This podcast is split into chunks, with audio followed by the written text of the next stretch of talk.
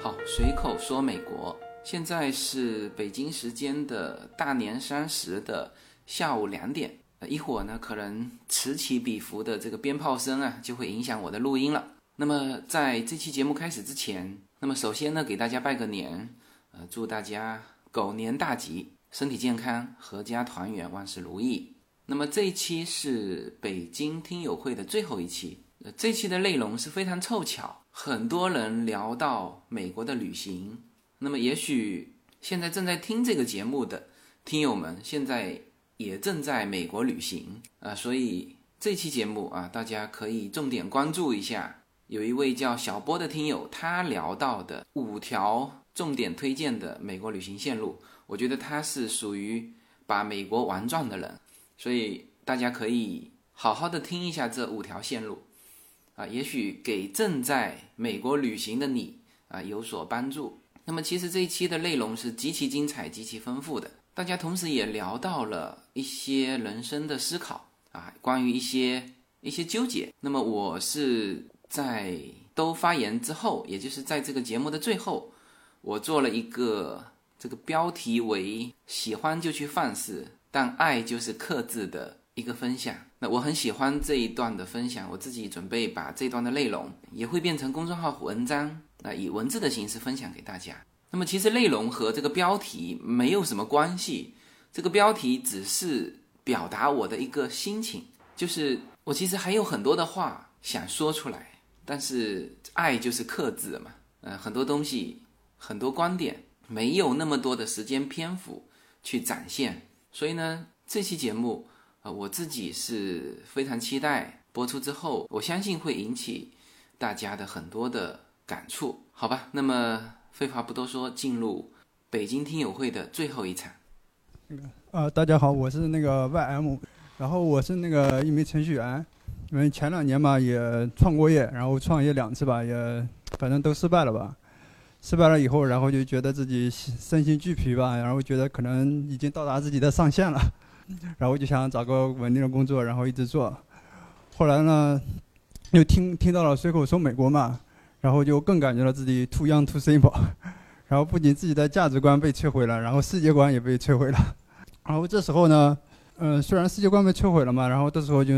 你破旧才能立新嘛。然后突然就发现，原来原来世界不是不是原来你想象的那那样子，原来总用自己狭隘的价值观去看待周围的人和事。然后破了以后就发现，哎，原来每个身边的每个人都不一样。就像我们今天在座的每个人，虽然我们都是有相似性而聚到一起，但是我们发现，因为我们每个人都不同，然后分享的故事也都不一样，然后分享出每个人有趣的人生。然后我介绍就大概就这样吧，然后谢谢大家，谢谢自由军。就是分享一下我去玩的旅游的这个经验吧，就和这和这和这些见解是这样啊，就说我去玩过几次，然后我自己呢，如果说。向大家推荐的话，就有几个路线，我自己觉得还不错的，我觉得可以跟大家能够分享一下。呃，如果说让我心目中去评判一个，就是说我自己经历过的、玩过的路，给大家伙推荐的话，我就比如说，我跟那天昨天晚上想了想，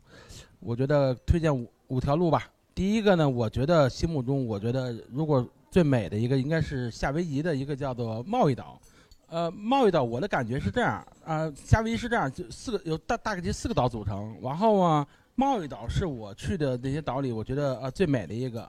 因为它的推荐理由，我觉得它环岛有一条公路，然后呢大概骑是两百八十公里左右。它的好处是妙处是在于，世界上有十种气候，那个岛上能够呈现出来的，除了没有热带沙漠气候。其他的所有气候都在能那个植被，都从那那个岛上去呈现出来。然后它这个沿山就是沿海的，就整个转那个岛一条公路嘛，大概骑应该有记得有好像呃七十多个拐弯，五十多个桥，三十多个瀑布，然后穿多个洞，所以基本上就是你会沿着这个岛转一圈的时候，呃左面是海，右面是山，然后基本上那次我是开了七个多小时吧，然后最让你觉得特别的，就是说值得的地方，就是说它因为不同的这个气候，它会有不同的植被的多样性，然后你能够，比如说咱们有时候去一个地方开，总会有再美的时候会有审美疲劳，但是嘛，它因为不同的植被的多样性，能够纷纷的这种璀璨的，反正不断的向你呈现奇花异草，然后不同的植被。宽宽叶林、窄叶林，然后阔叶林，啊，真的是我觉得你觉得爽死了。这一圈下来，包括我觉得让我觉得最奇妙的一个就是那有一个叫做五彩树，攻略上看的，我还专门去按着它去找，果然看了一片树林，当然不是很大，也可能就是几百株吧。但树干真的是可能我不知道它怎么氧化的和那个折射的反应，树上嘛，反正。虽然不是那么艳丽，但至少是很多种颜色。那一片树林，哎，我觉得真的挺美。所以我觉得贸易岛是我就说去美国旅游，如果说给大家推荐路的话，我可以，哎，好走，很好，很好走，很好走。我觉得可以能在我心目中排到一个第一位的，因为它至少说让你的感官视觉，嗯，是一个陶碟盛宴似的。然后再往下，如果说排第二位的话，我觉得推荐九十号公路。九十号公路，美国是这样的，就是说它从南向北十，最小的是十，最上面是九十。九十号公路从芝加哥开始，一直开到呃西西雅图，这条路呃，我觉得我对我的印象很深刻。然后它主要这条路上，首先呢，它国家公园比较多，像什么比较大家伙儿嗯耳熟能详的是黄石啊。啊，还有什么大菱角啊，还有什么鄂地啊，还有什么拉莫尔啊，还有什么奥林匹亚呀？就是至少说这一路上你不用不用太绕太多，就基本上这一条线上可以有很多国家公园。再一个嘛，它基本上横穿了美国整个东西，它把它的从从它的东海岸那叫应该是巴拉契亚山脉吧，然后再往后是中部平原，再往那边是是西海岸的那个。我我记得好像是内华达山脉，还有雷山脉，然后整个我觉得就是说它这个美国的这个地壳变化和它这个平原上面的景色，不，比如说可能你看一个农作物，那真的是可能玉米啊，或者说是这个葡萄啊，或者说是水果呀，可能一开真的是几公上几十公里、上百公里，可能都是这种作物，还有草，所以说这条路上它视野特开阔，然后再一个就是可能，尤其是我记得到。走那个走那个落基山脉的时候，因为它冲的那个平原的时候，视野那种穿透性、开阔性，那是我觉得好像是我唯一印象中就是在西藏的时候才有过那种感受，就是一下能看很漂亮。然后呢，它不断的就是这种这种也是风光植被的变化，包括你看加州前不久着森林大火，在落基山脉居然有好多点儿是专门看山火的，就是它的山火是常年是常态。然后他根本没法救，也救不了，都是原始森林嘛，所以他专门辟出了好多观景点儿，就是看，然后你看那儿找啊，那儿找啊，就专门看山火的这个景。所以我我建议，呃，如果有时间的话，九十号公路，芝加哥到西雅图，我觉得这是一个我印我心中排位的就是排第二条路，第三条路，然后如果去，呃，应该是从迈阿密出发走美国一号，您刚才说那是加州一号。然后嘛，呃，美国的一号是是是从那个 K West，就是韦吉斯特那个岛，它是沿东海岸，那是叫美国一号。然后沿西海岸那叫加州一号。呃，从迈阿密出发，一直是走美国一号公路，直接开到底，叫做韦吉斯特的，就开 Key West。它呢是这样，它是美国的一个呃这个岛嘛，它应该是距它的本土有大概其两百多公里。它距古巴才七十公里，但是嘛，这个岛到美国本土中间有七十多个小岛，他们就修一条公路，把这条从本土到这个 Keys 的大这个这个岛给连接在起来，所以感觉就是像个项链似的，就说每个小岛是个珍珠，通过一个桥给它当项链给串起来。然后最美的就是这个这个桥两百多公里的一个在全在海上的一个一个桥，然后你不断的穿各个小岛，一直到那个。K West 上有一个美国本土，因为它它它是通过桥连接起来嘛，所以美国本土的最南端的极点的一个坐标在 K West 上有一个，就是美国本土最南就是这儿了。呃，它的美我觉得在于，呃，因为它是从开始是一个内陆湾，然后它的地壳矿物质不同，所以它反映出来的折射出来它那个水面的那个颜色又不同，所以你能从这一路上你就看淡蓝的水、深蓝的水、浅黄的水，然后橙色的水，就是你不断的这个这个这个这个视觉冲击力很强。而且它，我觉得最让我觉得爽的地方就是，它有些地方它内陆湾的时候，它的路基比较浅，甚至可能就在海平面一米，让你感觉你开的车的感觉真的就是你你自己在海上开车呢。所以整个基本上这两百多公里开到开到底的话，你会觉得真的就是爽死了。这是我觉得我我我推荐的第三条道。然后去这去这的时候还有一个好玩，就是说。从迈阿密出发的时候，经常就是偶尔旁边歘过一个车，拖着一个呃游艇，我感觉哇塞，这个有钱人。基本上离 K West 的还有可能一百公里的时候，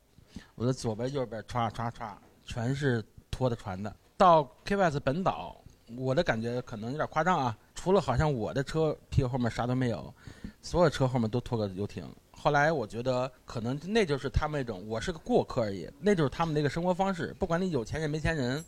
我去岛上那些租租租船店嘛，基本上可能最便宜买的能够带动力的船两千多块，好点的可能一万、十万、百万都有。租一个船一天最便宜的可能也就是七八十块钱，好点的两百多、五百多都都不等了。所以我会觉得，你看他不管你有钱人没钱人，就他的生活方式、生活态度。大不了说你可能你有钱你，你你你你，弄个大 party 在船上在海边上，没钱我就带老婆孩子自己可能也是周边钓的鱼，所以我觉得这种这就是可能是一种他们的生活方式和态度吧。好，说完这个第三条路，第四条的话，我觉得我比较喜欢的是，呃，六十六号公路。这个公路嘛，久负盛名，它是应该是当初可能美国最发展开始还就是在波士顿。还是在纽约、芝加哥，所以基本上都在东海岸。后来开发西海岸，呃，等于是说传说嘛，说旧金山有金矿了。所以说，第一条贯穿整个美国东西的路就是这条六十六号公路，从芝加哥开始一直到呃旧金山那边。然后这条路嘛，我当初也是反正追寻那些写过太多太多的这些深度老驴写的，哎，就就转了一圈。这条路说的实话，我觉得还值得一走。它沿途啊，基本上六十条公路现在已经是废掉了，就是地图坐标上和它的这个标标志上都没有这个六十六了。但是由于它是美国的一个母亲路，它是第一条路嘛，所以已经衍衍生成一个产业链，就是一个纯旅游的路线了。呃，走它也挺累，就因为它经常走着走着就没了，它不断的被其他的公路所所并，它并了并上哪号公路，它跟它走一段儿。然后呢，他那些呃没有跟正经公路走的时候，那些凡是路过的所有的乡镇、村庄和城市，他们都会把这个六十六号的这个这个文化，包括无数多个博物馆啊，无数个这种这种这种旅游纪念品啊，然后都以这为主题的这些公园啊，这个沿途我觉得上千公里你走吧，你真的是我觉得挺值得一走的，就这条路上。最起码说，一是不断的来，也是膜拜这条路上的人；再一个，它沿途那些，因为它不经过太多不同的城市，它有它这个城市自身的一些故事，和它这条路上曾经这些的事情，所以你可以沿这条路走下去，能够基本上了解美国那个时代的一个发展历程吧。这是六十六号公路，然后再往下，我觉得就应该说是从从西雅图到旧金山了。那条路等于是分两段，一段是刚才那个先生说的那个加州一号，啊，那就不说了，他已经介绍过了。还有一段，它上面一段就是靠北边那个，从西雅图出发，往后走的是应该叫科斯科特山脉，就是到叫做红杉树国家公园儿。啊，它基本上这个公园是呃，整个公园可能从南门进，从北门进，从南门出，大概骑呃主公园可能得有六六七百公里，然后。如果说弄一个饭的话，可能得上千公里吧。它其实就是一保护区。这个这个红杉树公园给我的概念是这样，就说开始的时候开进去，后来我累了，这是一个让我特震撼的一个地方。说我爱人去开，过一会儿之后，我爱人突然间他停下来，他叫我说：“你赶紧起来。”我起来之后下车，我当时就就傻掉了，震撼。第一是让我震撼，第二是我觉得那种敬畏之心油然的升起。怎么怎么理解吗？呃，当初我们我们开进一片古森林，然后全都是我见过最粗的树是北京的，呃，在的颐和园有十三棵古树，柳树，它有大概其八百岁的一个年龄，那是我见的最古的树，可能得需要四五个人去去抱吧。而我下车那一瞬间，我感觉基本上每棵树可能得有我觉得上百米吧，然后粗度啊都没法，我就没法用形容啊，就像这个屋子这个长度的是很很正常的，就这个这个这个树。基本上我下车后，比如像想照相，我们带着孩子们嘛，如果说想把树照齐了，你就看不见我们人了，就是很小。然后我们的车停在那里，我的感觉在这个当时我的第一感觉是我，后来看了看它旁边正好有个牌子，就这条这片古森林它比较年轻点的，可能是八百多岁，然后长一点的可能是九千多岁。我当时第一感觉是我靠，就是人类有历史文明也就不过才五千年吧。没有人呢，这位爷就就在，咱们的年龄最多再过一百年，在座可能都灰飞烟灭了。那可能哪天历史人类自己作过五千年也作没了，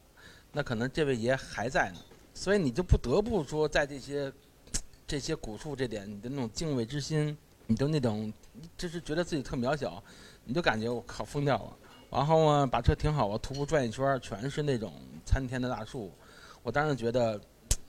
美观这点还挺牛逼的，这样我们在中国早给都做快乐了。它能保护成就这么保存保存的这么完整，然后还有一些就是它，当然还有可能花一些钱的地方，能把几个树墩儿能穿车。后来前两天我看一新闻，好像一个雷击，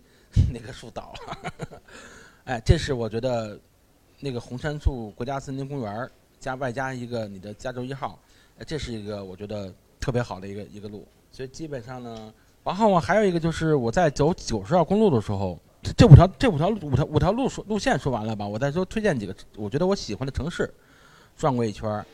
我觉得如果说作为一个咱们玩来讲，旅游来讲，我觉得最其实美国如果只去一个地儿，我推荐的话，作为旅游来讲啊，奥兰多，我觉得那是我认为最适合去玩的地方。它在呃佛罗里达州，在迈阿密的一个。呃，旁边基本上全球最，它那个城市，我的感觉，它就是一个一个公园城市，因为它那个城市本身自己没有什么产业产业，它就是靠旅游，所以它为了能够把靠旅游去去去去吸引的话，它把旅游已经做到极致，就是主题公园。说白了，这座城市就是一个主题公园的城市，世界上最大的迪士尼，世界上最大的环球影城，世界上最大的 Sea World 就是海洋世界，就是全在那里，包括说。呃，还有无数无数不收费的主题公园，什么海盗主题公园，什么鳄鱼主题公园，还有恐龙主题公园，就你所能想到的和想象不到的，我觉得那那里真的是一个孩子天堂。要去那儿，比如带小孩去玩的话，你可能跟那儿住多长时间，这个城市呢，你不见得把它主题公园给逛全了。所以我觉得奥兰多是我觉得，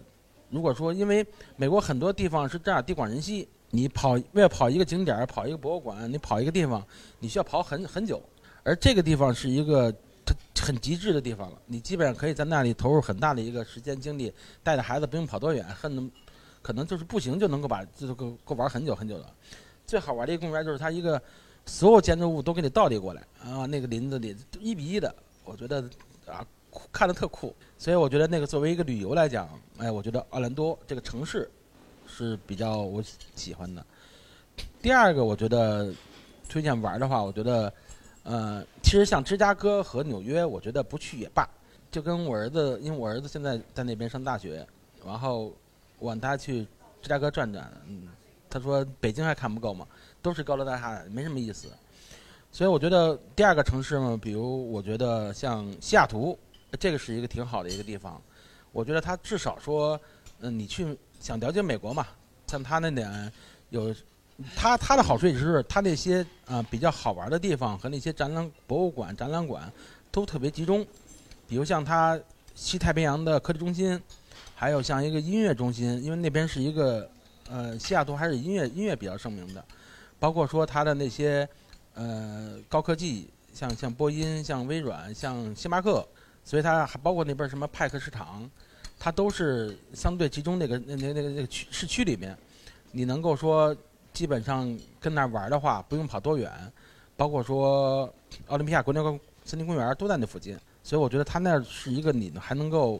哎有的玩的一个地方。然后再往下，如果说排的话，我觉得我印象比较好的亚特兰大。亚特兰大，因为它可能当年办过一个奥运会，所以它城市借这个机会发展挺快。我觉得我印象特别好的是它那儿的海洋馆，它的海洋馆好像是美国应该单体最大的一个海洋馆吧。包括我觉得可能最大的鲸应该是座头鲸，它那有一面，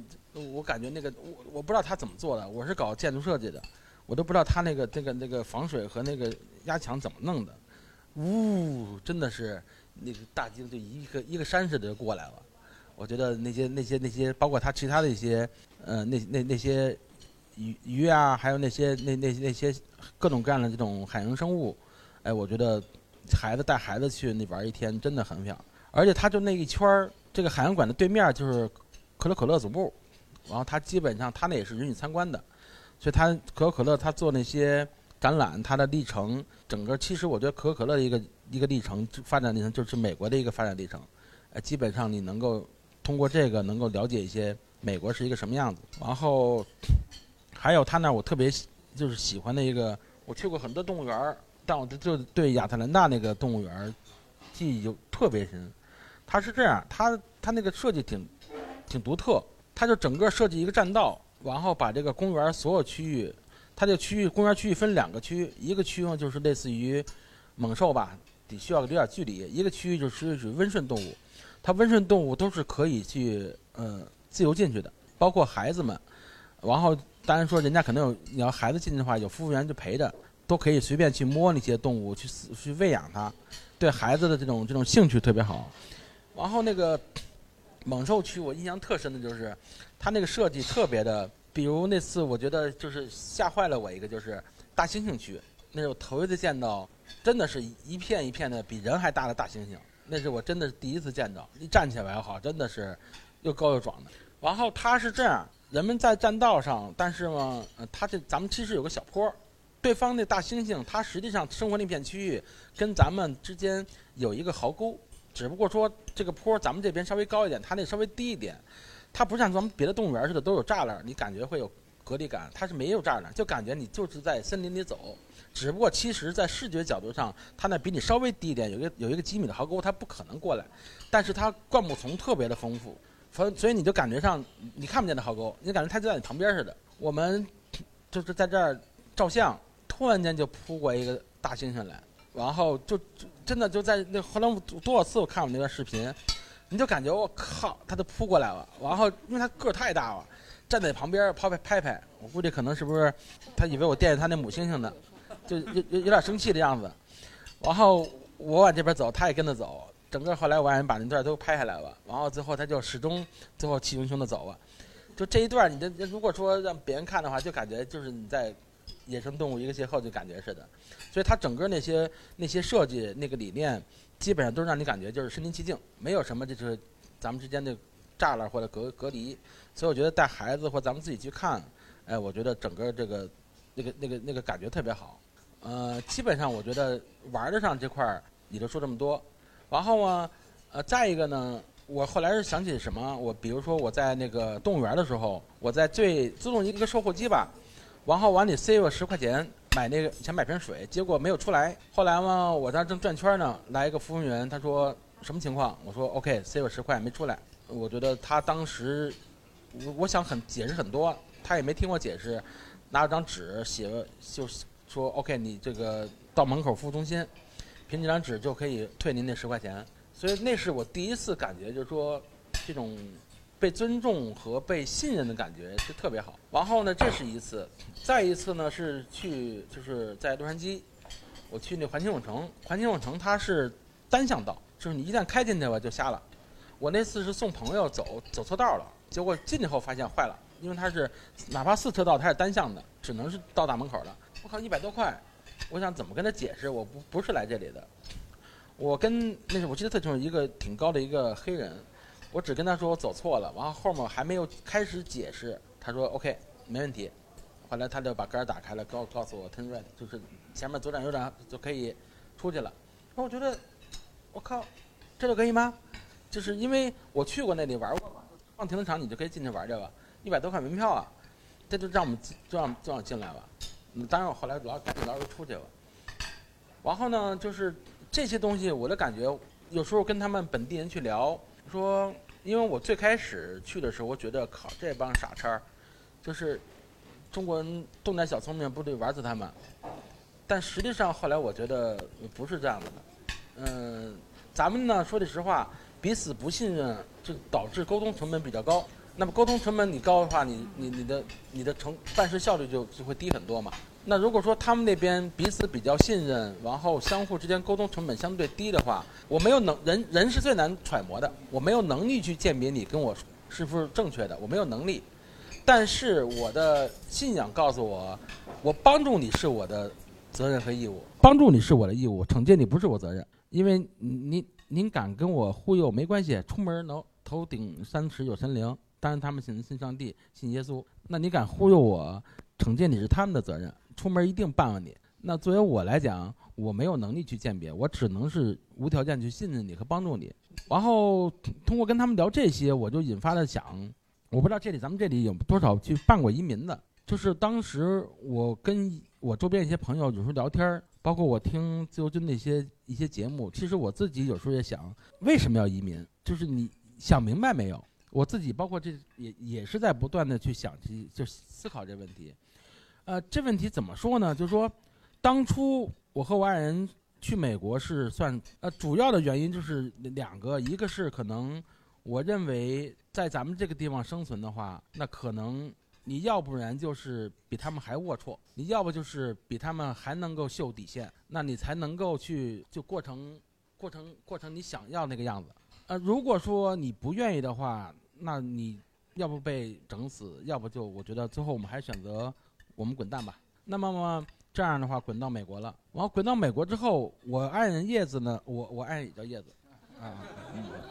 然后呢，我爱人就是嘛，他是这样说，他也是一个很讲原则的人。我当初给他送到美国去，我认为如果他在国内可能就就就得疯掉了。他应该更适，他那种人更适合在美国生活。但实际上，我们生活这些年的感觉。我们自认为我们是一个很符合美国的生活的，但是我们还几乎与美国很多地方也是会有格格不入。然后我们俩就老思考，就讨论这事儿为什么会这样。然后现在基本上我能想明白一点点，就是不知道对不对啊？咱们一块儿就是瞎聊呗。呃，原来我们其实一方面就是主要想的，比如说呃蓝天啊、白云啊、安全的食品啊、空气质量啊、好的教育啊、医疗啊这些东西。但实际上，以我现在的认知，我觉得这些已经变成附加值了，不是说我真正要的东西。有时候是这样啊，现在如果说给我让我定义的话，我觉得中国和美国其实是是是是地球两端两种两种文明的不同。这种东西嘛，如果说咱们想要，比如说向往美国或者想办移民的话，首先得想明白这一点，因为我觉得。人是有有有思维惯性的嘛，也有行为惯性的。其实咱们骨子里或咱们受的教育、儒家文化，太多太多的这东西已经已经浸入到、篆刻到你骨髓里了，甚至说你的你的血液里了。然后就跟那天怎么这话怎么说呢？就跟那天我听那个自由军提到那个提到那个尾花似的。后来我想起来，我觉得你看尾花号是我记得是一六二零年。他们到的美国，当初上面可 OK 有一些清教徒，然后然后独立宣言好像是一一七七六七六减六二零一百五十六年，他们才制定了一个一个制度，形成一个一个一个物质。其实就就跟当初我想去美国，你你图的什么？你向往什么？我感觉开始向往的是他那种所谓的呃自由民主，其实所谓他的生活环境、空间、大房子。那都是很很物质，或者说，嗯，很很是一个是一个游戏规则，或者说是一个制度框架导致的那些东西，可能是对你有诱惑。但实际上来讲，但他这一百五十多年才够完成这个一个好的一个。虽然说他的他的这个当今的宪法可能是一直是延续的那个独立宣言，没有删减过，只不过是不断的在修正案的完善。那么实际上，那这之前他干什么了？后来我还去看过一次，呃，找过一些这些资料。那么他在一六二零登的陆，十六年之后，一六三零年他创办了哈佛。然后过七十年之后，一六九二，七十年之后他创办了耶鲁。包括说自由宣言那些人，你看他主要起草的那个亚当斯，他是哈佛毕业的。然后呃，包括后来那些创办美国那些国父，包括说华盛顿，包括说汉密尔顿，他们都是哈佛受过法学博士的。所以我觉得，其实就于 所谓的物质，或者说他那个游戏规则，或者他那个法治来讲，是他那个重要，还是他那个精神重要，或者信仰重要？而就于我个人来讲，我觉得可能我的认知还是那个信仰重要，精神重要。那么我说这个的呃目的是什么？就是反过来咱们追溯，就说，能咱们生活，比如说都是大家说想过成自己想要的日子。那么其实你首先有一个思维逻辑，先有一个这个这个你的一个价值观念嘛，对吧？你有这么一个思维逻辑价值观念，往后就会影影响或指导你的一个行行为方式。你先有这个想法嘛，然后你再去做，这就是你行为方式了嘛。那你行为方式你做之后，那么最后出出这个结果，你的选择就会影响改变你这个命运了。那么咱们现在能，比如说作为我来讲，我选择去美国了，那么我的命运一定由此而去有个变化了。那么我想一定想办变得完善和完美一点。那么怎么能让自己变得我想要那个样子呢？那么我就一个逆向思维在反溯呗。那么我觉得想。变让我的生命变得完善一点，那么我觉得首要的就是要改变我一个行为方式。那么我要想改变我行为方式，再往上追的话，那么我就要需要改变我的一个思维逻辑和一个价值观念。这个是我周边，我到美国周边好多这些我的华人朋友和我现在在国内办移民的好多朋友，我觉得他们所没有认识到的，因为他们认为，比如说我应该也是一个就跟老周同志说中年油腻男了，我基本上再过两。再过两年就五十了。以前比如说像他们创业，可能挣个五万，用这种方式很容易。可能还用这种方式，撅着屁股再辛苦辛苦，挣个五十万也能达到。但同样这种方式，你再再辛苦点，想挣五百就不是那么容易了。你想挣五千五个亿，想都不要想。所以咱们之前的，比如处理很多事，包括我去办移民去美国，都是觉得我依照我以前那么多的阅历，依照我以前那么多的经验。呃这点事情我还摆过平吗？都是这么想的。但生活这段时间，我觉得不是这样子的。我觉得，我觉得，如果是这样的话，可能你真的不见得活成活成你想要那样子，也不见得是你能够获得你想要那样子。因为，呃，是这样。我现在感觉是需要真的反过头来，人人到中年这个段儿吧。我是拿我为例啊，可能你们年轻的需要能够停下来一段时间，去去反思一下自己。去其实需要重新认识下自己，因为有时候我觉得你没有经历，人无所谓背叛，你没经历过一些事情，没把你逼到墙角，你可能，你甚至可能连自己都不见得认识。只有可能通过一些事情之后，你会发现，呃，自己哦是另外一个样子。那这时候我觉得，呃，尤其要如果想去美国生活的话，我个人认为，至少说你第一要重塑一个信仰，这是我个人认为的。因为很多时候你往下走下去的话，就跟我觉得有句话就是说，所谓道德，像我以前可能四十岁、四十五岁以前吧，我认为道德是他妈的要求别人的，我经常站在道德制高点，然后找别人麻烦。那现在我的感觉，他妈道德其实就是约束自己的，跟别人没关系。然后，所以如果说你自己不去、去、去、去能够改变自己，你在美国去生存下去。或者说生活下去，想活成自己的喜欢的样子，很难的。你在中国，可能你用这种方式，咱们说的传统教育文化骨子里的，你可能这个事你是能够，因为人，那你在中国想发展好啊，你就得用他的事，用他的场，你就得只能比他还没底线，我我觉得比你还龌龊。那可能你要如果过去的话。就跟我和我爱人太多太多的，因为如果说每项选择让容我们俩能够有思考的话，我们俩所选择和做的都是因为能让我们觉得很满意，让对方很满意。但是在瞬间去选择没有思考的前提下，我们做出的选择经常会让我们俩回头思思下都会很羞愧。没办法，这是我的本能，因为那就是我的潜意识的行为习惯了，还包括我的第一选择的判断思维逻辑判断。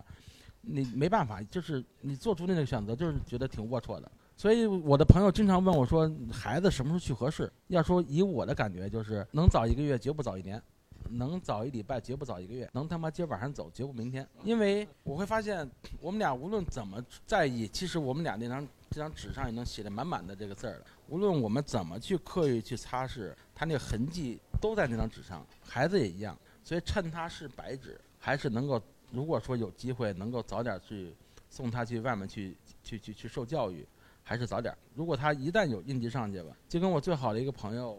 他是香港人，然后给他请到上海工作，他坚持把他孩子，嗯，上海有很多国际学校嘛，把他孩子给送过来。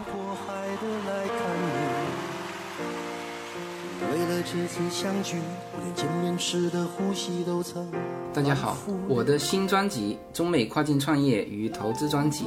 将在二零一八年持续更新。移民之后做什么？家庭资产如何在美投资？中小企业遭遇瓶颈，如何进行对外突破？这些话题是这个专辑希望和大家探讨的话题。自由军将携手美国东西海岸多位成功创业者与投资者，为您细细分析美国的创业与投资环境，讲述中国和美国这两个世界上最大的经济体有哪一些跨境的商业机会，以及有哪一些完全不同的商业环境和经营理念。如果您需要自由军和二十多位成功的美国创业者和投资者成为你的智囊团，那么加入我们吧。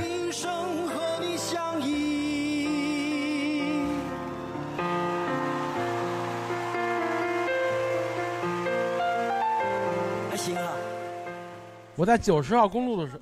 九十号公路上一个特别好玩的，我不知道这里有没有爱骑摩托车的，因为刚才好像刚才谁骑过那哈雷，呃，九十号公路在那个它还有一个两个好玩的地儿什么呀？我记得从芝加哥出发开始，应该是奔奔奔奔西的话，开始是到那个威斯康星的时候，我因为它是这点好啊，它那公路上每进一个州，它都会有一个 C 就是一个一一个一个旅游中心。然后他会介绍这个州的一些一些景点和一些这个好玩的。我一看，哇塞！因为它是一个密西西比河的一个沿线嘛，这个州就是有天然的湖泊有七千多个。我觉得哇塞，那里多美啊！就是沿途看的真的都是很漂亮。没感慨完，开到下后来到下一个州，我记得是威斯康明尼苏达。我一看它的州志，一万两千个自然湖泊，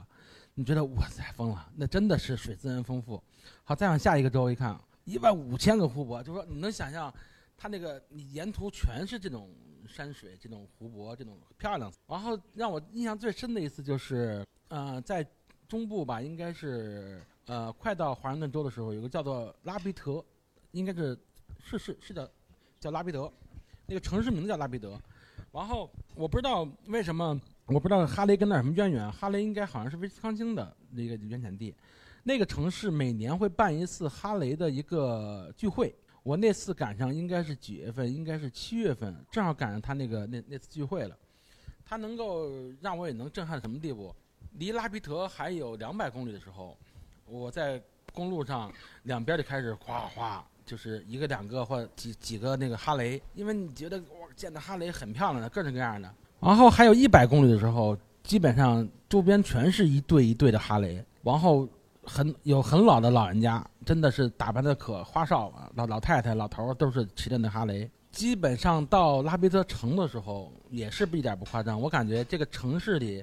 好像他妈就我一个人在开汽车。沿途的所有酒吧、商店、宾馆，满满登登的。我觉得这城市得有，那是我能够一次性能见到上万辆哈雷。你能想象那个那个气势吧？整个城市全是哈雷，等于是。可能作为哈雷爱好者的一个节日吧，他们全美国的人，我你能感觉到他们能够说，呃，放下时间，不管是工作还是生活，他能够为一个爱好去去投入这么大的一个投入，他能够跑到这儿来一块聚来。然后他那旁边在城市旁边有个有有个山，可能已经被他们常年开发了，就是大家伙一块儿吧冲看这冲山坡，大概起有三十度，最多不超过四十度那一个山坡，但是你从某个角度看，快跟九十度似的吧。所有人的哈雷呜呜的冲，往后有有有翻下来的，有救护的，反正真的看他们玩的特别嗨。而且嘛，基本上这些开哈雷的人，你看看都刺的清特凶悍，但实际上，都比较，我觉得有的挺羞涩，有的特热情。我有时候下车看了一个哈雷，就是就是开始你能想象看一个哈雷你就很惊喜，看了一个特特别的精致、特别美的一个哈雷，你特特特爽。完后当你周边。成千上万辆哈雷的时候，你就已经没感觉了。我看了一个特酷的一辆，我下来看一看，只是蹲了一下，然后那个家伙看见我就不让我走，我我非让我骑，就是骑上去，然后还要给我照相啊，谢谢。然后他就，我觉得他认为你有人能欣赏他的车，他很开心。然后他一定要就是他他要跟你一块玩，让你嗨。我觉得说句实话，我骑试试，当时我的感觉就是那种感觉是是这样的，就是你没如果没有一定臂力的话，是那车蹬着你，你能理解的吧？我的感觉我就是车跑把我人就成直就成直线了，飞根本就开不了。呃，所以可是我看那些人，就是包括老阿姨，就老奶奶，他们能够呜呜开。我觉得那可能开的不是一年两年了，那臂力真厉害。然后那那次是我唯一特痛苦的一次什么呀？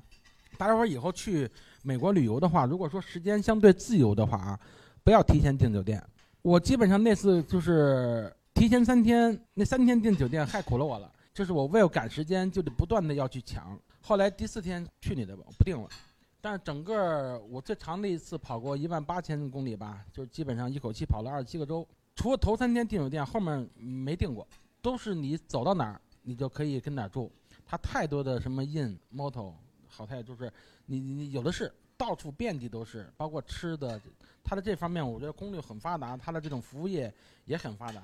这样的话，你就能够有玩的时候，你就能够相对根据自己的一个时间，你会方便很多嘛。但这唯一一次没有找到酒店呢，就是在拉皮德去，我们还想提前找，哪儿都住满了，全被这帮哈雷给住满了。后来我记得，那我说叶子说没关系，咱开出一百公里得看有没有，嗯，没有，最后开到两百六十公里才找到一个有地儿住的，全被他们包满了。然后这是一个再补补充一下，接着刚才那说，所以我认为人这后半生就是下半场。怎么过？这个我觉得，是真的让我觉得，我和我爱人讨论过很多次很多次，就是不能再用妍希以前的，就是逻辑方式，甚至说，我觉得你知道人最痛苦的什么？我不知道泽军怎么样，反正我觉得最痛苦就是自我否定。你否定自己是件很困难的事情，因为人处理事情都愿意去寻找最低成的最低。持有方式成本，所以本能的你就会认为哪种你的利益最大化嘛，你的持有成本最低嘛，你就会选择一个你惯性的和你习惯的一个方式。那我们想想让自己过得爽一点，那么我觉得嗯真的是得需要重新认识和审视一下自己，否定自我以前那些东西。然后我的感受是需要需要需要这样做的话，我觉得第一个就得需要一个，首先先搭建一个信仰，这个东西我不知道。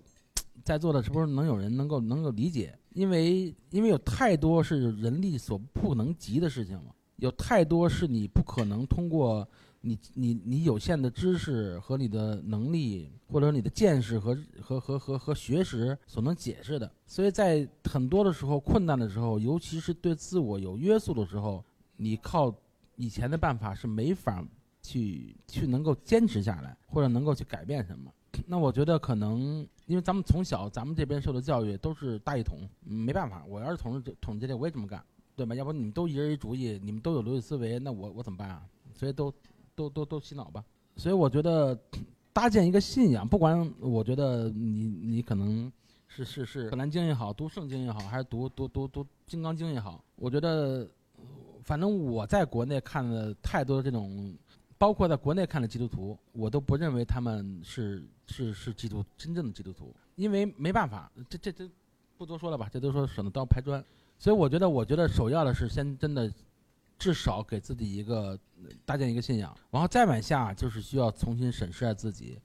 这个审视自己其实从哪儿来，就是需要停顿一段时间，我觉得走一走看看看点书，重新重新认识下自己。说一下吧，自我介绍一下吧。哎，大家好，真不好意思，我今天本来是那个就是特别积极的报名参加这个活动，但是今天因为工作上的原因，然后这个来迟了，而且我是从大西边到这边，确实时间也很长，路上花了一个小时，所以就是很遗憾没有听到自由军的分享，但是也也很也很也很有幸啊，听到刚才那位大哥。呃，分享他的这个在美国的体验啊、经验，还有他一些感悟，确实感觉非常有收获。呃，今天确实是时间太短了，我我我其实准备的也也没有说特别的准备，因为在美国确实我是我跟他都是属于观光客去去到美国，然后去了两次，然后确实怎么说呢，就是感觉。嗯，还是还是比较表面的一些东西，更多的深深刻的一些对美国的理解，还是更多通过自由军这块儿来来来来体会的吧。所以也也希望确实以后能有更多的机会能够和自由军和大家一块儿交流一下。啊，今天可能时间确实是对对对，不好意思。谢谢大家，今天这个今年年前呢，我这个心愿已了了，能见到自由军，我觉得特别开心。然后也提前给大家拜个早年，然后祝大家那个新春愉快，万事如意。也是祝愿那个自自由军那个随口说美国那个大火大卖，然后让那个朋友遍布五湖四海。好，谢谢，不好意思，啊，我就先撤了。然后下一个分享的嘉宾是凯瑞，嗯，我我觉得他可能会给大家分享一些就是小孩子在美国择校相关的事情，然后我觉得孩子妈妈应该会会比较有兴趣。我我我我正好也吃完了哈，谢谢谢谢谢谢大家，那个呃我刚才听那个这对小波嗯对我听他讲的这个呢，其实挺有感触的，呃。我可能比在座的所有人都年纪要大一点，因为嗯，我女儿已经毕业工作了，呃，然后我听这个随口说说美国，应该是在第一期开始的时候，差不多就开始了，四年前，对，很久了，从一开始就是听这个节目，呃，我从这个节目里边也收获了很多特别实用的信息，所以我今天来之前呢，我以为。就是大家可能交流很多，呃，实际的经验哈，实用的东西。没想到大家更多的关注在 人生思考，对，对这个，对对对这个，尤其这个主题哈，活成喜欢自己，我觉得这个真是没想到，有点出乎我的意料之外。但是那个我呢，可能跟大家经呃那个经历还是有一点区别，因为毕竟年龄在这儿嘛。那个，但是前边几位讲的这种，就比如说要逃离体制啊什么的这种感受，其实我也都有。但是因为呃，我工作比较早嘛，八十年代就呃毕业工作了，然后呃在体制内。但是我这个工作呢，虽然在体制内，但是我们自由度比较大，因为我们在海外做工程，基本上不怎么受国内的这个条件约束。呃，而且呢，我也比较幸运，就是我们这个公司呢，它是这样的，它是按。呃，你完成的这个项目的这个效益提成的，所以就是收入也还可以在公司，所以就说尽管也也有很多不满意的地方，但是我还一直在体制内干着，然后现在也快退休了，嗯，然后我也有特别多的机会到国外去，我现在跑过的国家大概，呃，我我反正自己没仔细数哈，我估计至少有三四十个了，嗯，美国去了无数次，我觉得呃。至少也有个二十几次吧，这样。但是刚才那个小波说的这些线路，我还真都没去过，只是去过一些点。对，嗯，所以我想找机会一定要玩一玩这几条线。我觉得他说这几条线都挺有意思的。嗯，你像那个，因为我跑过很多国家嘛，所以对这个，呃，到底选择选择在哪儿生活呢，有自己的感受。我记着就说。刚开始工作的时候，哈，去的一些国家其实还都是挺破的一些国家，因为我们做工程那时候也都是去那种第三世界，可能甚至比比比国内的条件还不如。就算是现在哈，我们做的这些工程的地方，其实大部分也是用中国的钱嘛，那个经济条件可能也不如国内的这个条件。比如说南美啊那些地方，有的甚至是那个世界上最穷的四十五四十个国家之一，就这样的国家。但是呢，我感觉就是说，所有地方的人好像都比中国人感觉快乐幸福，啊，包括，呃，像那个南美一些地方哈，他们的人非常非常穷，他们那个，比如说委内瑞拉哈，他那个币值贬的，比如说官价是嗯八比一，八八个那个玻利瓦尔兑一个美金，但实际上黑市呢是一千多比一，所以我们在那边花美金的话，简直过得太舒服了，那绝对是特别款，像刚才那个。小波说的那种什么高级游艇哈，上面可以洗澡，可以开开 party 那种游艇哈，在委内瑞拉你随便坐，啊，你你想出海去钓鱼，去那个加勒比海，什么钓什么石斑鱼，那都跟玩儿似的。坐私人飞机，小飞机飞到哪儿，我们也是在那边就随随便便就飞了，两百美金就可以飞，就这样。然后，呃，像什么。很多那个可能我估计在座的人一辈子都不一定能去的地方啊，真是原原始森林那种地方，比如说圭纳圭亚那那个地方哈，他们那个首都现在还是那个基本上就汽车很少，还有还跑马车呢，因为当地没有油，它柴油要进口，进口非常贵，所以当地的所有的运输基本上就是都是用马车。像这种地方我们也去，那那像这种地方我们去了以后，感觉我们真的是款啊，那那就是随便给人点小费什么之类的，能让他们给你干任何事情这样的。但是呢，我感觉就说。中国人的这种心态真的跟当地人不一样。当地人那么穷，但是他特别快乐，都很幸福，而且，呃，他可能也有各种精神压力哈。但是，他感觉就说，呃，我我觉得这种区别在哪儿呢？其实我听到一个词儿哈，就是呃前几年日本一个那个专家提出来的，他叫呃低欲望社会。低欲望社会实际上就是什么呢？就是说咱们也有叫低欲望人生。就是他们对人生没有那么多那么长远的规划，没有说啊我要挣扎到一个什么层次啊，我一定要多多多多成功，他就享受生活的每一天啊，然后我一家人哈在一起，然后有饭吃，饿不着冻不着，然后呢只要有开心的事儿我就开心了就行了。我觉得很多全世界很多国家都是这样的，包括我们去的那个。非洲特别穷的地方，连基本的那个卫生条件可能都没有，但是他其实还是过得挺快乐，嗯。然后你像那个委内瑞拉，天天就是他们当地是枪支是没有那个限制的，很多人都有枪的，三天两头有抢劫那种地方，但是人家也过得挺快乐，就是他他们可能对这个人生的那个定位跟中国人不一样。但是呢，反过来说呢，就是中国人的这种叫积极进取心，或者叫求胜心也好哈，我觉得可能也是推动经济发展的一个动力。因为现在实际上哈，最近这几年大家开始抨击这个佛系社会，抨佛系佛系什么之类，就是很多呃中国人认为，就是说呃，至少大家觉得我我我没有这种欲望，我没有争强好胜心，在在大家心目中实际上是一个优点，但实际上呢，日。那个经济学家哈，现在分析就说，如果你没有欲望，没有积极进取心，实际上社会是会停滞的，不会发展。所以这个什么事儿都是两面看吧哈，有利有弊。嗯，这是我的第一点感受哈。刚才听了大家讲这么多以后，我才有的这个感受。嗯，第二点感受呢，我我我就是像那个 Daisy 所说的哈，因为我女儿呢是她是在高一的时候。作为交换生，当时那个叫对外有协有一个项目在他们学校搞，然后呃考了一个那叫什么，就俗称小托福吧，那个考试比托福，对对对对，然后呃那个考过了，然后他当时正好是刚中考完，经过了那个中考的那个折磨啊，就就就坚决不愿意在国内待了，然后就说哎这这，而且他们全校呢一共就三个人考过了。就一定要去，我我觉着我拦着他不让他去，他肯定给我摔耙子，不好好读嘛。我说那行，那就去吧，就这样的。到美国呢，是在美国先读了呃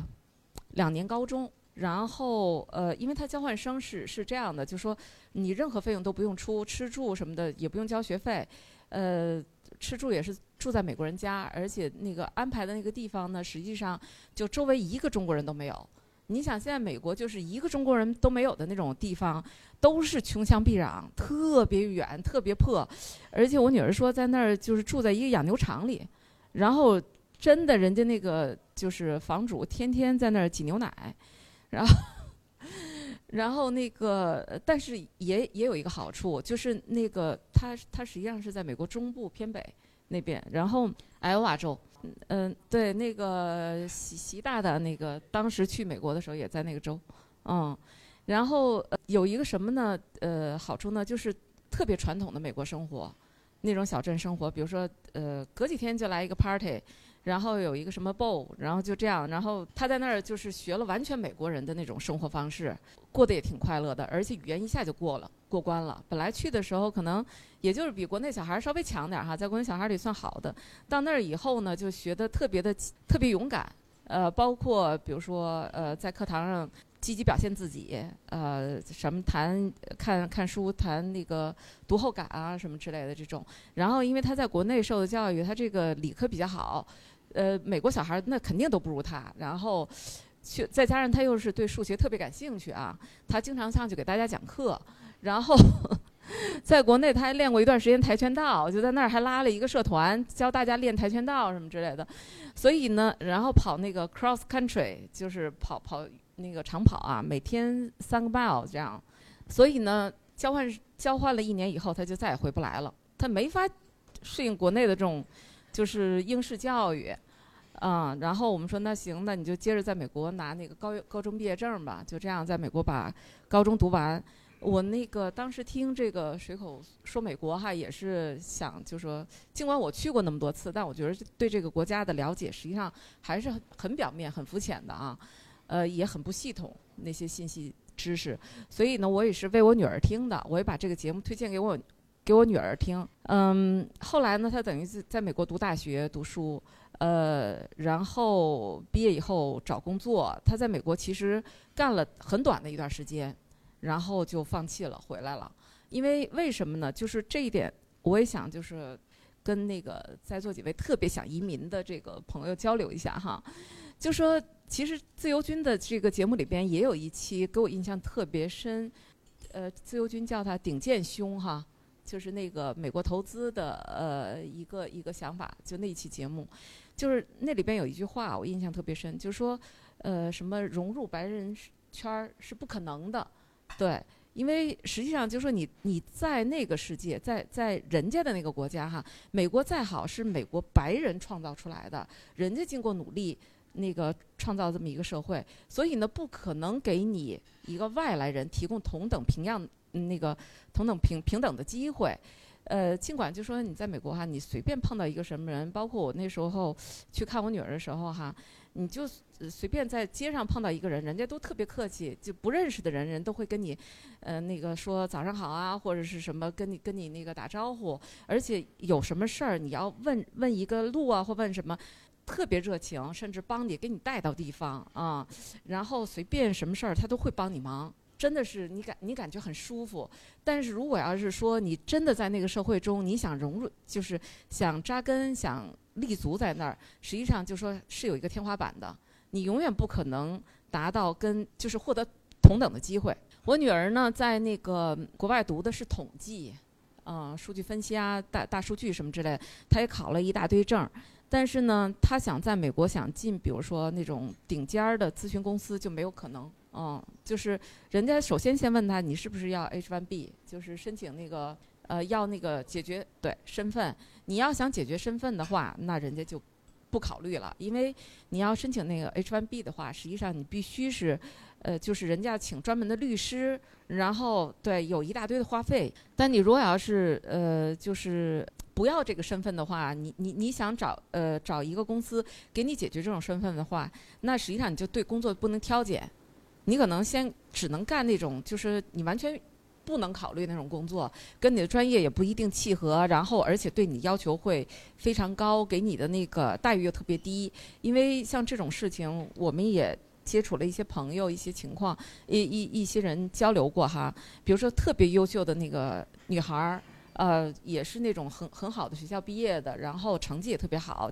绩点特别高。但是呢，为了解决 H1B 哈，他就去那种就是说很多都是华人开的公司。呃，然后呃，在里边可能给他的薪水就跟北美国蓝领差不多，要申请等等几年熬几年，然后运气好的话，你抽签抽上了，可能至少我们算了，我记得我当时算了算时间，可能至少得两年左右，两年到三年，你才能解决这个身份。但你你那个在那种高强度的工作下，那个把你的时间占得很满，然后两三年你又脱离你自己的专业，那实际上这个专业就废了。基本上等等于这个书是白读了，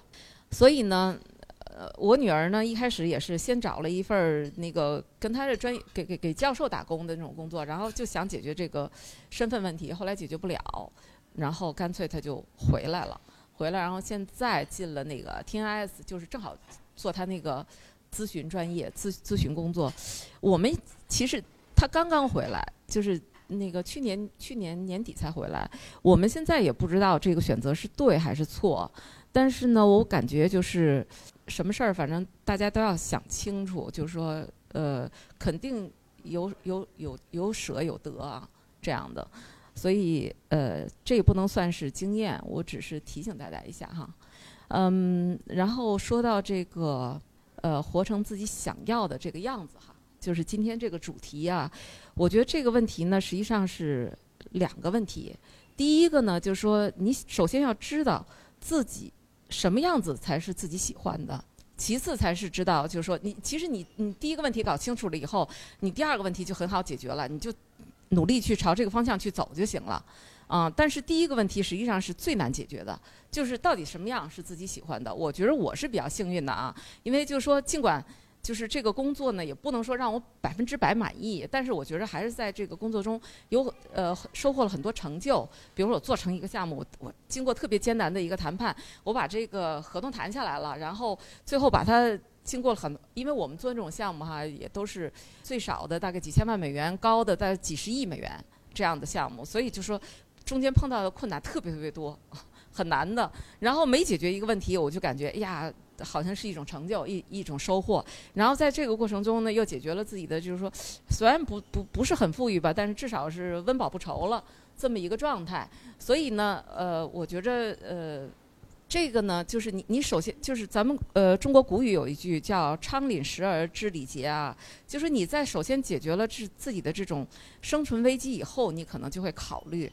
呃，我有什么样的更高的人生目标？我怎么样能实现自己的价值？怎么样能呃做一个更好的自己？也会有这些呃思考，但是。说实在的，我觉得这个问题到现在我也没想清楚，到底怎么样才是最好的，怎么样才是自己喜欢的？因为，嗯、每个人我觉得可能都有那种天生的呃你的那个天赋和能力，你是不是把自己的能力全部发挥出来了，然后对社会有有所贡献，这样才能让自己心安理得哈，才能过得好。呃，可是怎么样能让自己这种能力发挥出来，确实要受各种各样的条件的制约。呃，这个只能是就说套一句老话，叫“路漫漫其修远兮”，我们一辈子都要追求，嗯。然后我我觉得今天呃，一个是感感谢那个自由军给我们大家这样的机会，另外一个呢，今天也听了很多就是朋友的发言，我觉得收获也很大，呃，而且有有有一些朋友，我希望以后还能继续保持联系，谢谢大家。呃，下一个分享的是电王女士。嗯还放一下那个照片嘛？那个我我简单的做一下这个简单的介绍，因为其实啊，听完大家今天在座的讲这些啊，包括我之前来的时候，我做了一下预习，我听了一下咱们上海那个听友的见面会的那个音频。而且中午我睡了一个午觉，就为了咱们这个活动，所以呢，呃，我觉得到这儿以后呢，确实收获也挺大的。然后，呃，感觉到就是呃，像自由军说那样，实际上我们是通过这样的节目，把这个有相同的这个呃人生意愿的人聚到了一起。嗯，所以大家刚才在前面说的时候呢，我就觉得，诶，完了，他说的这个地方是我准备的。哦，坏了，周周周时候那个我也准备，哎呀，坏了！我说那没关系，反正大家时间有限嘛，我就少说一点儿也没有关系。嗯，那我们就简短截说吧。这，哎呦，这个照片怎么好像说不好意思啊？我觉得效果好像没有达到我想要的效果。那个自由军，我能现在先考你一下吗？你能看出来这个照片是在哪儿照的吗？说出来大地点就 OK 了。对对对对对，bingo，对对对。我为什么要考你呢？就是因为其实你有一期节目就是说你去夏威夷嘛，所以我今天对 South Point 是对对对，第二张是，然后第二第一张在那个 Mauna Kea，我不知道我读的对不对啊？呃，那个都是在同样都是在 Big Island 的那个上面大岛上面的照片，呃，然后呢，嗯，一张呢是在那个 Kia 嘛，当时用的是那个，因为我知道自由军是非常喜欢摄影的啊。啊，这个呢，我是用那个 GoPro 找的，特意要避开你的长处，因为我不能跟你谈你的长处，我谈不过你。这个 GoPro 它那那个照的时候，它本身就因为就有这种嗯鱼眼的功能，对对对，然后利用了它这种嗯畸变吧，然后让它更能体现出来当时那种怎么说呢，那种心心情，就是我觉得看这个登到这个山峰顶上的时候，是那种觉得。哎呀，这种自然景观是无法用言语来表达的，呃，这个蒙纳基亚它整个的这个山体是一万零二百零三吧，好像这个可以百度一下，我记不太清了。呃，它是世界上最高的一座山，但是它有啊，它在这个海平面以上的山体是四千多米，啊，呃，虽然是整个山体最高，但是它那个嗯海拔并不是最高，呃，而且呢，它有一个比较突出的特点，就是它这个，我我我不像这个。呃，会旅游的这位同志说那么清晰啊，我我只是简单的一些肤浅的介绍。嗯，它上面有一个天文台，这个天文台为什么要建在这里？就是因为它这个山这个顶峰已经在大气层的这个三分之一的部位了，所以它可能更便于观测。然后接下来那个第二张照片呢，就是在 Source Point 那个美国的那个最南端，在这里面呢，我们看到了有一些呃超级玩家，他们从这个崖上跳下去。对，有一个扶手可以爬上来的那个，对对对，呃对，那个没没没没拿那张，然后嗯，这个就是今天带过来的两张照片，然后接下来还有一幅就是啊，为了表示诚意吧，我把我的家人也带来了，当然他这个报名人数有限，我就只能带了照片，呃一这两张这张照片，接下来照片是我的我的女儿和我的先生。呃，已经十十二十三岁了吧？快，他呢，呃，没有什么家庭的熏这种熏陶，但是他就比较喜欢这种传统的京剧，呃，而我呢，之所以办这个一比五，其实也是源自于一个母亲对于孩子的这种教育的考虑，呃，当时我们办的时候也是确实啊，非常的怎么说呢？没有太多的思考。嗯，我爱人早上起啊不不是早上起来，中午给我打电话，他说你要不要考虑一下办一比五？我说一比五什么？一比五什么东西？他说你自己查吧。好，好，OK。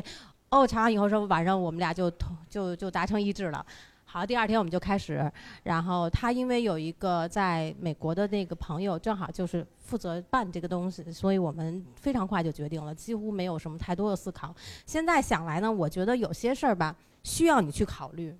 但是凭你的。人生阅历和你的这种所占的这个这个生活的这个角度和层次，你的这个整整，你是不是能把这一件事都考虑的完全在你的掌握之中？所以有时候我觉得这个呃突然之间的这种决策，呃有时候你会后悔，有时候你会觉得很值得。但是不论是什么样的结果，我觉得我都要去接受它，呃。呃，每个人可能在不同的这个阶段、年龄阶段，都会有对生活以及对人生的不同的看法。呃，我呢，呃，前两年这个，当然这现在排期还是很久的啊。嗯，那个我们现在也是对这份这份也挺晚，我知道也很晚，也很晚。但是所有的这些都是说白了，就刚才我也说到了，其实就是源自于我女儿对我的这个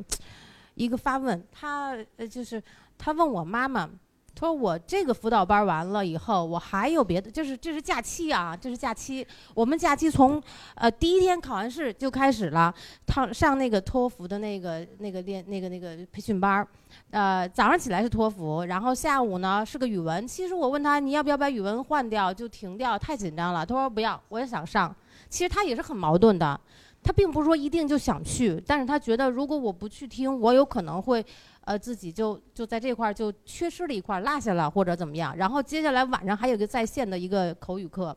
然后上完在线的口语课已经八点了，八点了，然后我还会拉着他走，我们去游泳去。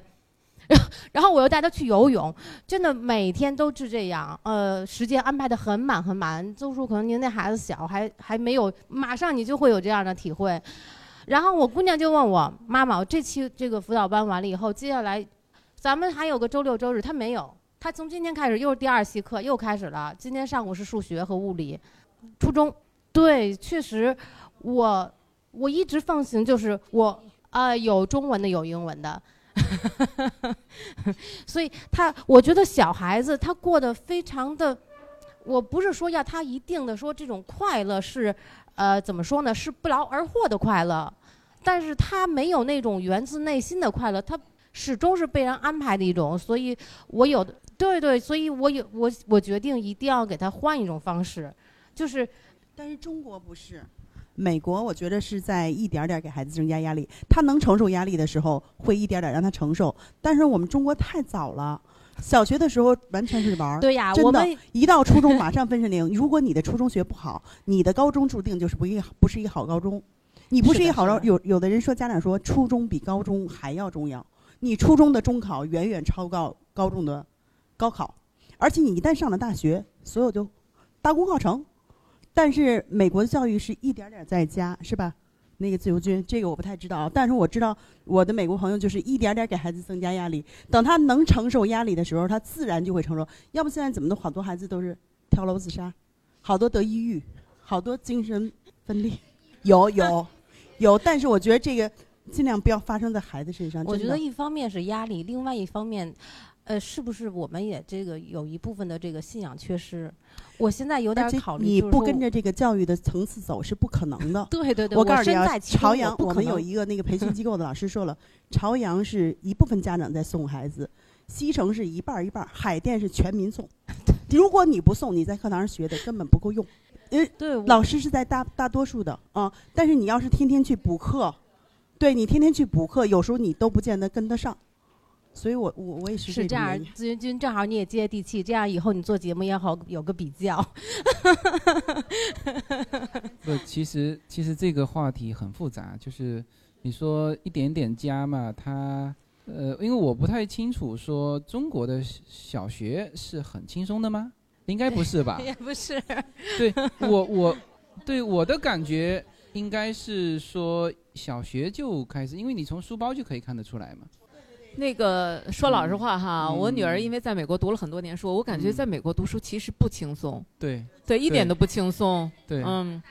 不不不不不，就从小你你看美国也有什么呃虎妈什么之类的啊，嗯。因为我有很多同学，他们都在美国，然后在美国生的小孩儿，呃，包括我弟弟现在也在美国，我叔叔也在美国，他们也是小孩儿从小也是上各种班儿的，是。绝对不不一点儿不比教练是说上不了游泳课，因为他在南方可以上游泳，在北方说那小孩的体质不适合，所以我们去澳洲的时候，小孩上的游泳课半个小时，无论多大的孩子，第一次就是学游泳课一定是半个小时，在国内是根本没有的，所以你过程不同，我觉得小孩的体验也不一样，兴趣也不一样。那个这个呢是，我觉得就说确实是，就说呃两种教育理念啊，对，呃国内呢可能更功利一些，更更功利一些啊，就是他是看那个最终的这个结果，比如说让你孩子去上这个游泳课，他是希望你提高成绩，哎或做到对或或或者是朝专业化那个方向发展。那个美国呢，其实也一样。你如果要是单纯出于兴趣去参加这种呃课程的话，你可以，你反正父母花钱嘛。但是实际上，它也还是有精英教育的。美国是典型的精英文化啊。你如果要是这孩子有，比如说呃这方面的天赋，那绝对会一路给你培养下去。我有一个朋友的孩子哈，他嗯就是特别有那种体操天赋。然后就从小到大一直那个训练强度非常大的，实际上一直最后就是朝着专业运动员这个方向发展。因为美国的那个文化呢，它的理念是这样的：你要不然不做，你要做你就一定要做到最好，就做到这个这个行业这个方面的最好。我还有一个同学，他女儿是练钢琴啊。他那个呃钢琴不像咱们国内是大家大大波轰着考级，考过十十级，然后你就可以是呃升学加分儿啊什么之类的。但在美国不是，就是你要学钢琴哈，你就参加各种比赛，你一定要成为就是说最好的，你能那个达到专业化那种水平。要不然你纯粹出于兴趣的话，那你就随便练吧，那就没有人管你，是这样的。对我一看在座的都是那个女性啊，那个可能妈妈更多一些。真的，一说到这个，就会引爆一些新的那个没有看法。什么能够阻挡你对自由的向往。人生是一趟旅程，精彩的是沿途的风景。大家好，二零一八年我将继续和大家相遇在随口说美国。这个专辑的播出时间是北京时间的周五下午，每周一期，不见不散。那么大家除了听我的音频节目之外，也欢迎大家登录我的微信公众号，公众号的名字是无限空间。当然，大家还可以关注我的新浪微博和今日头条这两个平台的名字也是随口说美国。移动互联网的神奇之处就是可以把同类的人拉得很近，天涯若比邻，世界地球村。让我们享受这个自由连接的世界吧。盛开着永不凋零蓝莲花。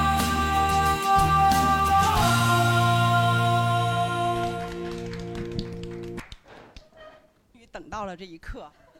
因为刚才听了嗯大家的分享呢，我也愿意把我的一点那个体会啊，跟大家一块儿来聊一聊。听不见哈，我我离得近一点儿。然后是这样，我呢先那个来谈一下我为什么来参加这个节目。呃，自由军的节目呢，我听了大概有不到一年。我觉得他的节目给我来说呢，就是呃内容非常丰富，可以说呢，就在我很多很多方面我都受益匪浅。所以呢，那个本身我是那个对这种语言类节目，实际上要求还是挺高的。比如有的人可能他的语言表达呀各方面来说，我可能就就内容再好，可能我也听不下去。但是呢，自由军那种娓娓道来的那种感觉，让我非常非常喜欢这个节目。虽然我听了不到一年，但是您的节目很多我都听了，可能有两三遍不止。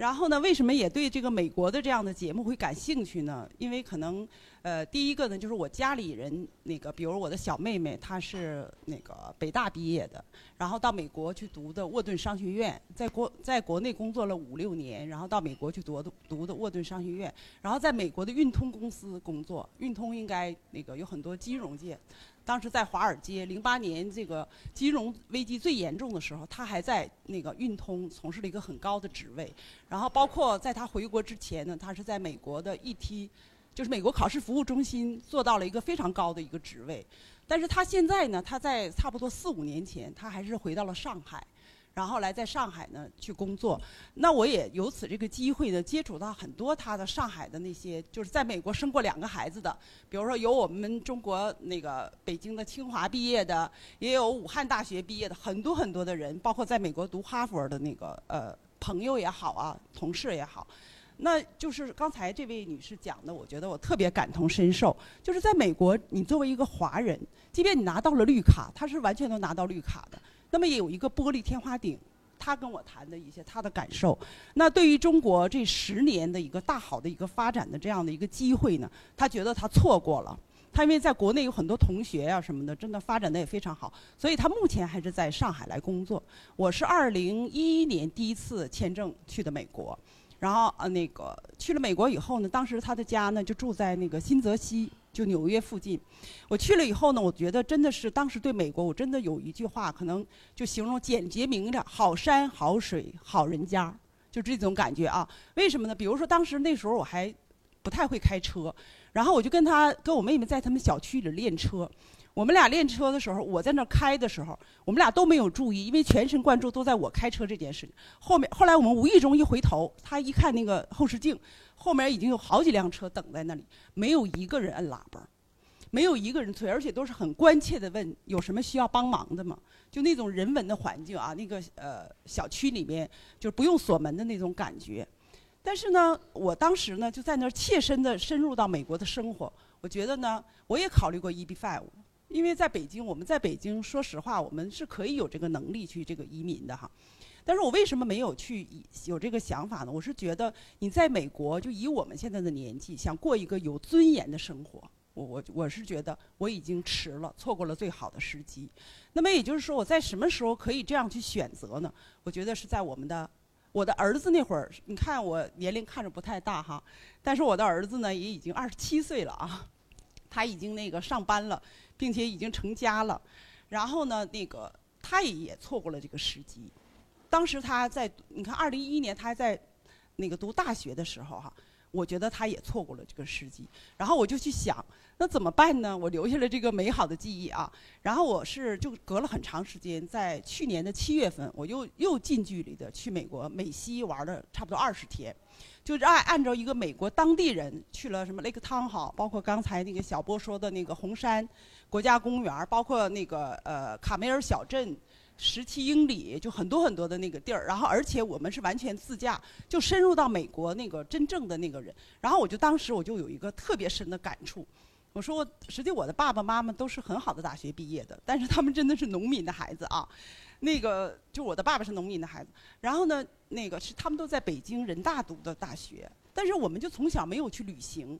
然后呢，我就觉得上一次去我的感受还不这么深，就是呃，就这次去我感受特别特别深。我就觉得呢，如果我当年有人领我去来了这么美丽的地方哈，我一定会发奋的学习，就是怎么怎么样，可能有这样的一些想法，就觉得。但是现在我觉得什么时候都不晚。然后那个自由军的这个呃节目，就是说活成喜欢的那个你自己哈，正是切合了我这个二零一八年的个人的一个小目标啊。因为我呢还没有介绍我自己啊，我我是等于是一九九九年我从医院辞职出来的。我以前也是在国家体制内工作的一个人，然后我就到外企去工作，在外企这个现在是十九年了哈，呃，我是等于从去年的十二月份，不是二零一六年的十二月份，我才转行做培训。在那之前，我工作一直是很繁忙的，然后也是为了我们保持一个基本的生活吧。我在什么大连呀、青岛啊。反正就二零零一年我来的北京，实际我也算一个是一个，但是我的先生是那个老北京人啊。然后呢，我就那个之前呢一直是周六周日也加班啊，然后也出差，真的无暇顾及自己。然后现在呢，我就我就在想到底是什么是我想要的生活？因为我年龄也差不多五十了啊。那么美国是那个我我可能更是想的是给我的后代多一个选择。我还是这样侧重在一个多一个选择这个，因为作为我们来说，我们更希望自己的祖国变得越来越好，对吗？比如说我们我们祖祖我们的伟大的祖国在世界的东方，我们觉得也是好山好水好风光，对吧？我们的那个很多很多的地方也是非常非常美，但是我们我的感觉就是我们的人文环境这一点让我真的觉得特别的那个。就是有一种，比如说那个，我也很喜欢日本啊，我也去了三次日本。最近我是开始开始了自己的旅行，然后举个例子，就前一段时间我在北京的一个超市的门口，然后我是推了车买了东西，把那个车往后备箱里放哈，就我一个人。然后我放的时候呢，我可能就在往后备箱放，这个车我当时旁边这个车位是空的，我就把推车放在那儿。实际我是要放好东西，我要把车会送回应该放推车的地儿，就在我们那个石景山的那个山姆沃尔玛嘛哈。然后这时候我就看，我突然就看见我出来的时候就看见一个男的，非是一个素质很高的一位男一位先生啊，就非常那个鄙视的看着我，就把这个车呀要推走。他是认为我把车那个是个车位，因为你们知道那个车前后两个车是要这样对着的，后面是没有办法放那个推车的，是吗？然后实际上我肯定是一个比较那个自觉的人哈。但是他那种误会，我觉得这种可能在日本、在美国，可能就不会有这种人文的感觉啊。我只是谈了一个举一个小事情，可能就太多太多了。像小波讲的，我也有很多的感同身受，包括这种信仰，我也一直特别想有个信仰，因为我们家周围有那个天主教堂，有基督教堂，然后还有包括咱们北京的八大处，我都分别仔细的研究了这些信仰啊，真的真的，因为我觉得有了一个信仰以后呢，人呢就会很快乐。然后也会呢，就是有自己的一个，但是通过我研究这些信仰呢，我发现在中国有点不敢信，具体的我就不太，我就不深说了啊，因为时间的关系。然后呢，我今天呢就是想跟大家分享的几个那个我的一些体会，因为听到大家都在讲移民的问题，因为真的是大家，我我是有一个小小的建议，但是我为什么对自由军这么那个认可，或者是这么那个？敬佩呢，我是觉得他在美国就是活出了我们华人，应该是我们华人应该就少有的一种精神层面的，而且开创了一个在自媒体这个栏目上有这样的一个突破。所以我也在想，哎，那我五十岁以后，我现在是那个我我我有什么那个爱好呢？我曾经也想在喜马拉雅上开辟自己一档节目啊，真的啊。然后我呢，现在呢，就是还有一个，这是第一点，我觉得我是要来。拓宽自己的事业，因为之前我是工作特别忙，我确实是没有时间来想这些事情。这是第一个。第二个呢，我也想通过这个活动呢，认识更多能够志同道合的朋友。啊，我就坦率的讲到，比如说男士呢，我很希望认识他的太太，哈，认识他的那个，然后呢，年龄相仿。我比较喜欢什么呢？就是我很喜欢我们中国的传统文化，包括我为什么喜欢日本，并不是说我去喜欢日本人，或者我可能喜欢这个日本，把我们唐朝、把我们宋朝的一些那个很好那种文化很好的一个传承。就是我很喜欢，我很喜欢茶道。我希望未来我的家里会有一间茶室。然后会有一些志同道合、谈得来的人，我们一起来喝喝茶哈。可能就是几种不同的那种，就这样的话，大家能不有这样？因为我呢也是刚才前面讲到了，我也是一个那个老的北漂，实际有很多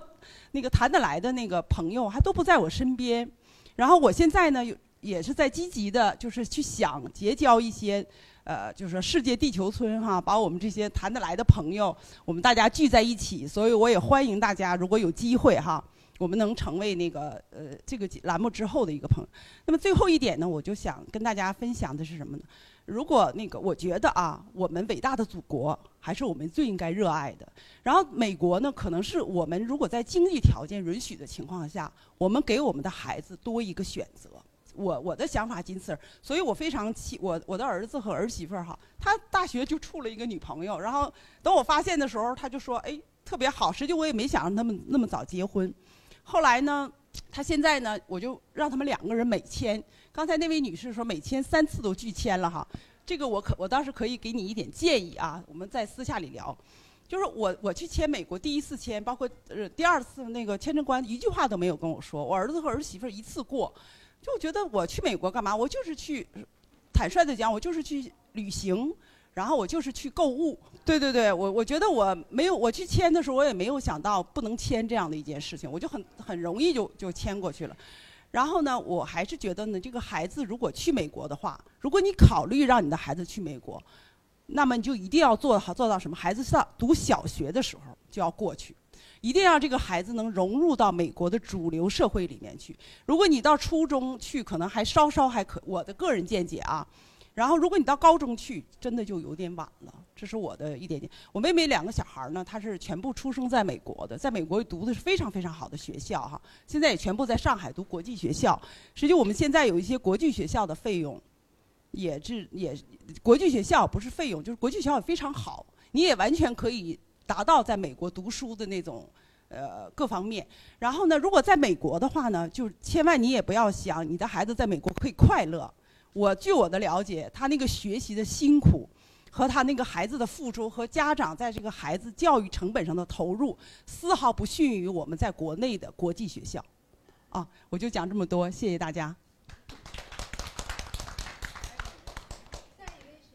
嗯，大家好，我在这个，我在那个群里的那个英文名字叫 Alan。然后我想说什么呢？就是我大概是大学毕业以后，然后就第一个工作就是在一个国家部委的那个窗口的外贸企业做那个二手船的买卖。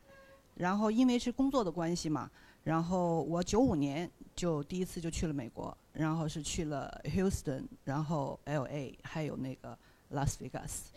然后后来，呃，后来因为我。爱人他是另外一个部委的外贸公司的，然后因为也是工作的关系，他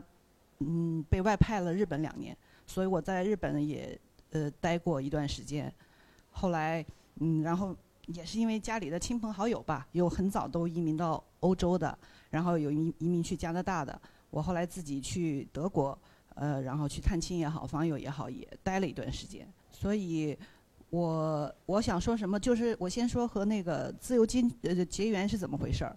就是实际上应该说是就是一六年，那个国庆节完了以后，到元旦那段时间很可怕的那个雾霾，呃，当时是因为我是属于同龄人要孩子比较晚的，我也是七零后，然后孩子当时很小嘛，当时完全就是因为就是那种雾霾天气的状况，就一下子想到孩子就特别特别的焦虑。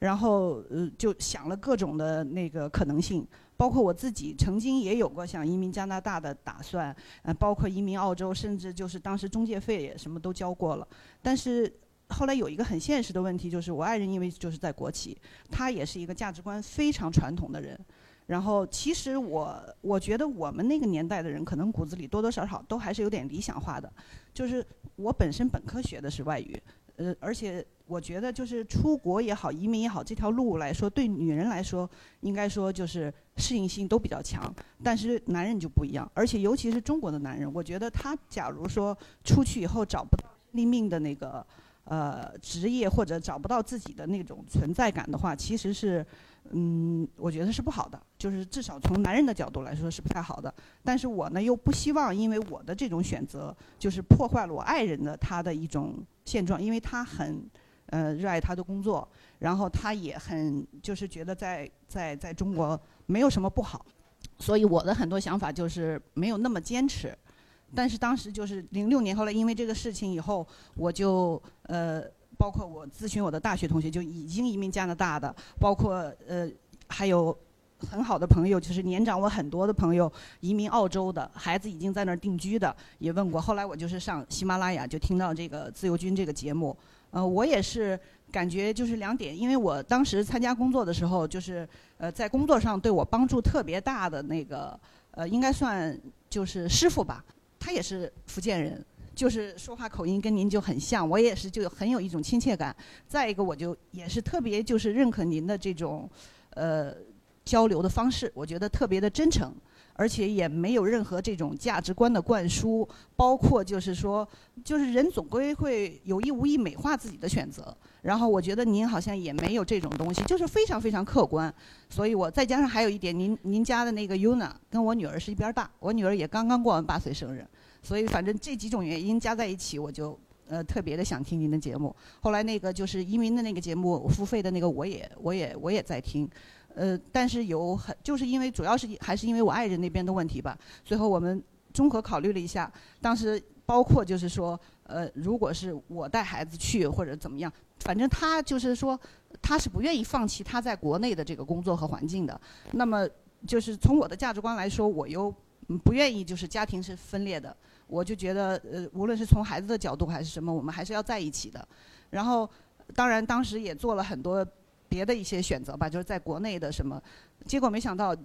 我开始我们还以为这样的环境可能总归要过蛮久的一段时间才有改善，结果没想到，去年就已经就已经好太多了。所以有的时候我就会觉得。在做一个很重大的一个选择的时候，其实也不能太冲动。就是你为了解决一点的问题，其实后面可能会带来很多面的问题，然后没有考虑周全的地方。所以我是这样想。包括就是，嗯，怎么说？说到教育的问题，我比较认可前面那个 Karen 姐姐说的那个。呃，因为因为就是我自己的这个怎么说成长环境，就是我周围的亲友很多的孩子，呃，都在国外现在。呃，有的已经工作了，有的已经读大学了。然后包括我，我觉得我很幸运的一点就是，呃，我无论是工作上的，呃，就是同事啊、朋友啊、领导，他们现在就是，呃，因为我也是，就是后来做了全职妈妈了，但是我跟他们一直都保持的很，就是近的一种关系，就是他们依然会把在工作上碰到的很多的问题，无论是基本上他们现在都已经是事业有成了，然后职位也很高，收入也很好，但是。很多时候，我们还是会交流到他可能正因为没有利益相关了，还会把他工作当中碰到的很多问题也跟我讲。然后包括我大学的同学，因为我正常的同学的很多孩子现在都已经呃上大学了或者大学毕业了，然后就是他们孩子在教育过程当中的很多问题也都会做交流，所以我就会，反正至少我现在个人的选择是，我希望我的孩子要把中文的基础打得很牢很牢以后。然后他再去做更多的选择，我是这么认为的。包括我很多亲友，他很早就移民了，二十年前，比方说移民到欧洲啊，呃，就是他们现在的孩子肯定就已经是当地国家的人了。然后他同样有另外的问题，而且我就是以我现在的感觉来说，我我认为他们的孩子的选择的面儿可能还没有我们的多，因为他中文已经完全没有了，然后再加上就是我就觉得呃。就是那个话，你就是生在当地，长在当地，但是因为你的这个黄种人的面孔，这个是没法改的，所以你再怎么样，我觉得可能还是不一样的。然后，如果他中文又没有的话，实际上还不如我们在国内，就是把中文基础打得很好的孩子，然后再去那个出去以后，可能这种选择性更多。我是这么认为的。另外就是，呃，像前面几个差不多。听友说他们孩子的一些选择，我现在觉得也是这样，就是我相信在座的这些听友的经济能力也好，就是允许大家做很多选择。那有的时候可能也是信息的一个问题。那我自己的孩子现在上二年级，当时也是就是考察了所有的，我们家也在海淀，然后考察了公立的学校以后，因为我的孩子他有一点他特别好动。然后他就没有办法接受，就是我知道很多公立学校现在为了保证孩子的安全，课间是不太让随便活动的，就这一点他就没有办法接受。然后就也是无意当中，本来我们是已经选了一个在亚运村的一个私立小学，但是无意当中又得到一个呃信息，就是原来的那个中关村三小的校长，就是当年中呃三小最火最火的时候，那个王校长带领他的核心团队跑到中呃石景山成立中山学校，后来我们就。我一得到这个消息，第一时间我就自己先去看了，后来又拉着我爱人去看了，然后他也认可，认可了以后，我们又把孩子也拉去看了。孩子就是什么都认可，但是一听要住校，因为他那个是要全寄宿的，他大家都认为小孩儿、小学生就住校有点太早了嘛。然后他有点那个，但是后来我跟我女儿交流的就是这样，我就告诉她，如果因为我们家家门口就是二小嘛，也还不错。然后就说，呃，你如果要是在家门口上学，好处是什么？坏处是什么？然后去那儿呢，可能就是所有所有的他都喜欢，但是只有一点就是要住校。我就跟他说：“我说也一样呀。我说你要是天天在家里的话，虽然你每天都能看到妈妈，但是我说我们也没有时间做其他，就是你你愿意做的很开心的事情。天天我说就是要上课补习，然后我说你吃饭啊、作息啊都没办法很正常，而且作业很多，其实也很痛苦。而且因为我自己脾气也比较急躁，就是很多时候会跟他嚷嚷啊什么的。我说你也不喜欢妈妈这样。我说我们一个星期就那个周末回来的话，我说你又不用做作业，然后我们就是。”会很开心的，你想做什么事情，我们爸爸妈妈都可以陪着你。后来他就好吧，因为是这样，我女儿大班的时候，为了上亚运村那个呃那个私立学校，她也有寄宿，只是要求没那么严格，就是你中间可以接回来。呃，她已经去适应了半学期，所以她适应能力还可以。然后现在是二年级上学期完了嘛，呃，事实证明就是选择的没错，孩子适应的非常好，然后也很开心。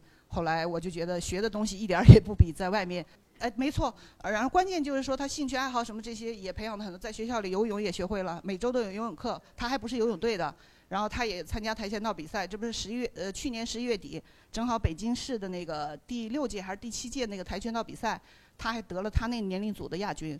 然后反正就是我觉得他什么也没耽误，然后还很开心。所以我我的感觉就是，如果你信息量就是足够多的话，有的时候实际上是，呃，还是会有的选择的，不是说没有。而且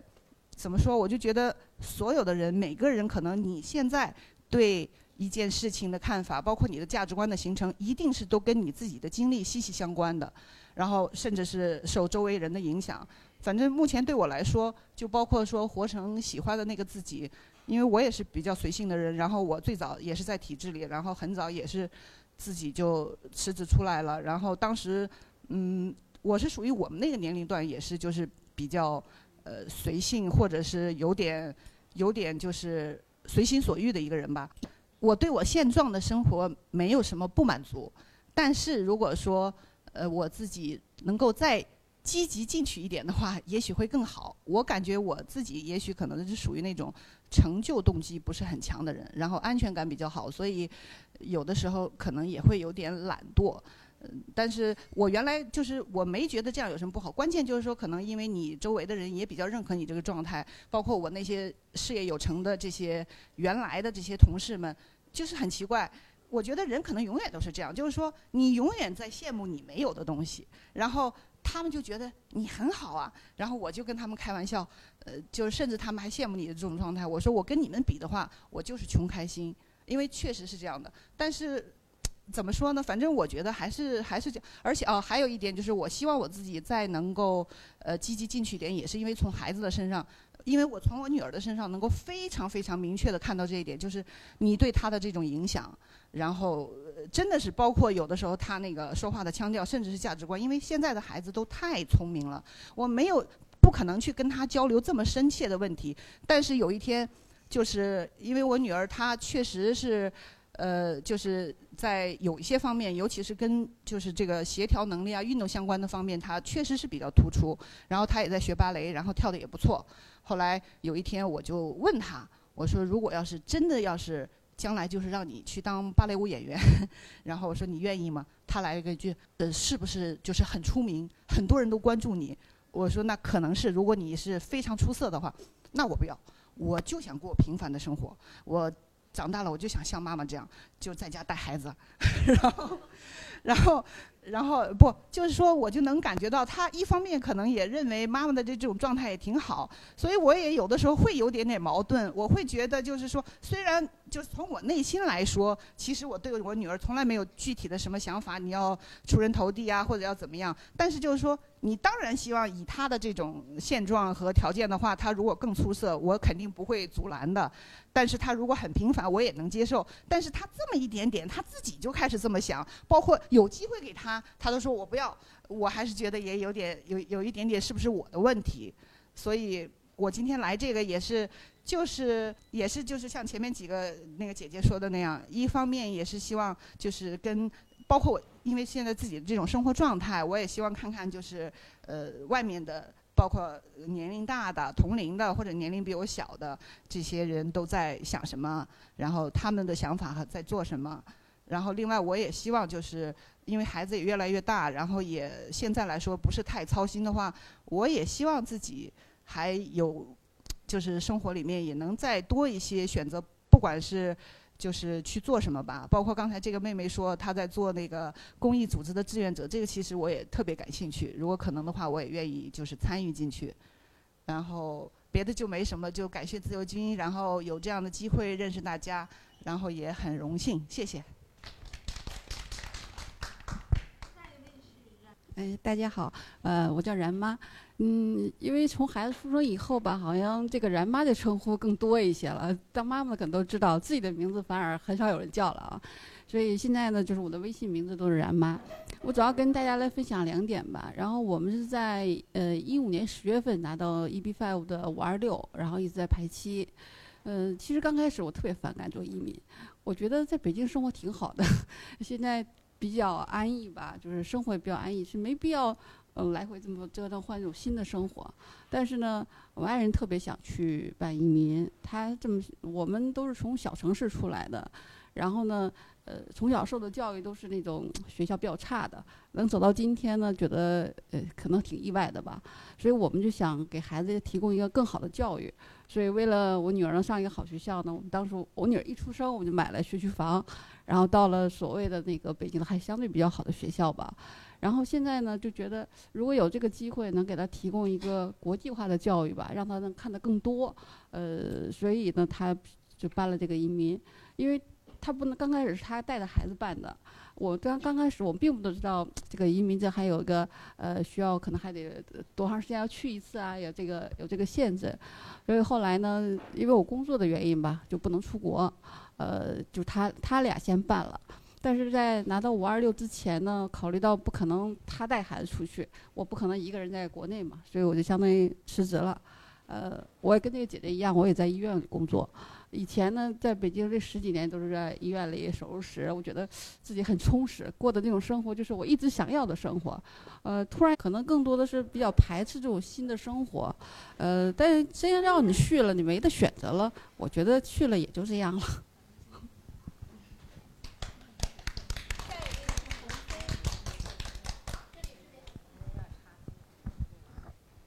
好，谢谢大家。呃，我觉得真的是物以类聚。呃，我那，呃，因为我呢也是之前也是在体体制内事业单位，然后对，然后呃一一二年的时候，我给我呃父母写了一封万言书，写完之后我就辞职了。辞职完之后，呃，这个此处省略一万字啊，就是我就不把这个展开说了。就是在二零一二年的时候。呃，跟身边的几个好朋友一起成立了一个公司，其实规模非常小，主要呢就是做净水和空气净化，呃，这个解决方案的，其实就是一个销售型的服和服务型的公司，呃，其实也赶上了这个国内这四五年的这个，呃，怎么说呢，雾霾的这个情况，呃，嗯，呃，我想说呢，就是跟这个自由军跟这个随口说美国的一个结缘。呃，其实我觉得我是在呃一五年的时候有了第一个宝宝，然后我是去相当于是赴美生子，然后呢做了 EB5 的这个移民，还有一个就是下一步的计划可能就会去呃美国，就是考虑现把我现有的这些呃专长和公司现有的业务如何去在美国做一个深入的这个开展。我觉得我的这个经历可能跟呃自由军是很类似的，因为他的这个整个三档的节目也是按照这个这个节奏来推出的，就相当于是呃先是有随口说美国，之后有 EB Five 就是所谓的移民，啊还有一个就是现在的创业。呃，我觉得对于我来说，呃第一档节目呢就是我的一个投资移民的这个加速器，就是我在去赴美生子的这半年当中，我可能从实地去了解了一些美国的方方面面，但是等我回来之后，我发现可能了解的还是不够，所以我就去网上去搜相关的东西。这个时候就看到了呃随口说美国，呃在听了很多节目之后，就是加速了我的这个投资移民的这个想法。然后在二零一五年年底的时候就去着手办了，呃这是一个。再一个就是呃等他推出这个这个移民的这个节目之后呢。其实我已经办完了，但是我为什么要去听？是因为我要去从他节目里去验证我的投资移民做的是否正确，包括我的项目是不是安全，我的后续的资金是不是能够回来，呃，这是一个方面。呃，之后他又推出了这个创业移民，其实也非常符合我的这个想法，因为有一天我要登陆的时候，我可能就会要去考虑我如何去美国生活，呃，可能呃不能光靠现有的这些东西，啊，就是大概是这么一个节奏。其他的我就不展开说了，就是我想说，刚才可能大多数人都说了，这个孩子到底什么时候去合适？对于我来说，现在我是两个孩子的父亲，呃，我觉得就像刚才小波兄说的那个，如果明天可以去，或者今晚能够出发，我今晚就可以去，呃，因为我觉得，呃，因为我呃非常嗯怎么说呢？考虑了很长时间这个这个这个决定，我觉得如果。在国内你获得的一定是你在国外缺失的，因为毕竟我的两个孩子可能今后要去美国生活，要去跟更多的美国人或者说跟全球人去竞争，所以我希望他们有一个在呃美国的这个完整的经历，所以我的建议是越早去越好。呃，我就分享这些，嗯。哎好，那个大家好啊，我先做一下自我介绍，我是一名律师。呃，其实我这个经历，呃，说复杂也复杂，说简单也简单。我是一九呃九九年毕业之后呢，然后我进我进那高校做了四年英语老师，然后后来就觉得那个高校的生那个那个生活虽然很很很平稳吧，然后但是也是缺乏那种 challenging，应该这样，所以我就出来了，就是辞职了，然后就是读了一个那个法学硕士，嗯，然后。呃，硕士毕业那个三年毕业之后呢，然后我就顺利的考了一个律师执照，中国的律师执照，然后就从事律师行业。嗯，怎么说呢？其实嗯，也算是一跨界吧，是吧？从英语到法律这样一跨界的一个过程。其实我父母是挺反对的，他们觉得女孩子在高校挺挺稳的，然后觉得挺折腾的。我这两天在群里边看到，不知道谁好像有谁说了一句说。呃，就是说，人生的意义就在于折腾，折腾才能折腾出折腾出个样子吧。嗯，但怎么说呢？反正这个过程也挺艰辛的，呃，生呃，不管是从各个方面吧，然后但是自己也也这么走过来了。然后我呢，就是在这个过程当中，我一一五年的是一五年底呢，然后我又通过了美国加州的律师考试，然后现在也是有那个美国加州的照这样的。嗯，其实这样的就是我呢，就是嗯，怎么说呢？就是我。呃，考美国加州的照，一个是因为我这个客户有这样的需求，因为平时总接触到这些英美法律，嗯，还有一些就是我自己呢，其实也有想要走出去的这个想法。一个是说，嗯，那个刚才有听也也提到，就说，因为孩子教育问题呀，还是因为自己的某些一些可能一些想法，内心的一些想法，这样的也有这样的一个想法。然后就是。还好吧，虽然这一路走下来，还是说一直在一直在学习，一直在奋斗，但是我想要得到的，基本上就说在学习方面嘛，都都还可以吧，这样的。嗯，跟自由军这个节目呢，我也是听的时间不长，我呢就是不太善于在，因为上工作也比较忙，我的嗯孩子那个我女儿今年十岁，基本上都是我一手带大的，然后一边还得工作，每天呢就是工作带孩子，然后给自己一点点消遣就是去健身房，所以说生活节奏还是蛮紧张的。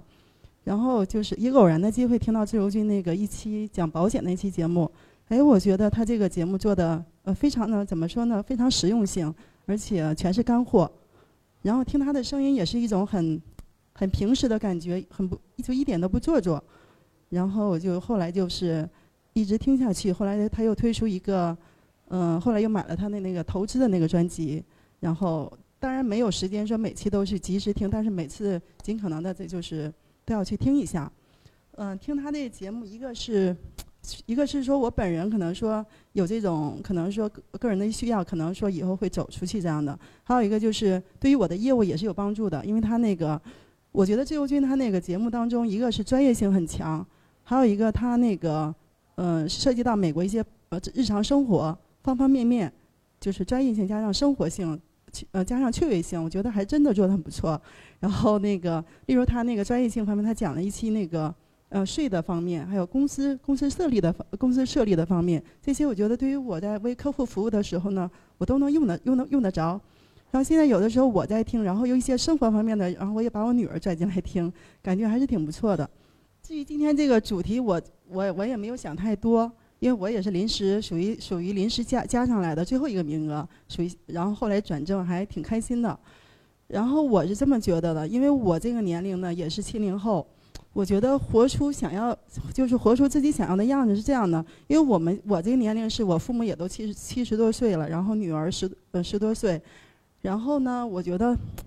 不是说我想要我喜欢什么什么，我都我就要去做到什么，我就不可能的。对于我来说，我觉得比较开心的就是，呃，女儿的那个每天，嗯，心理健康、身体健康，然后学习又非常好，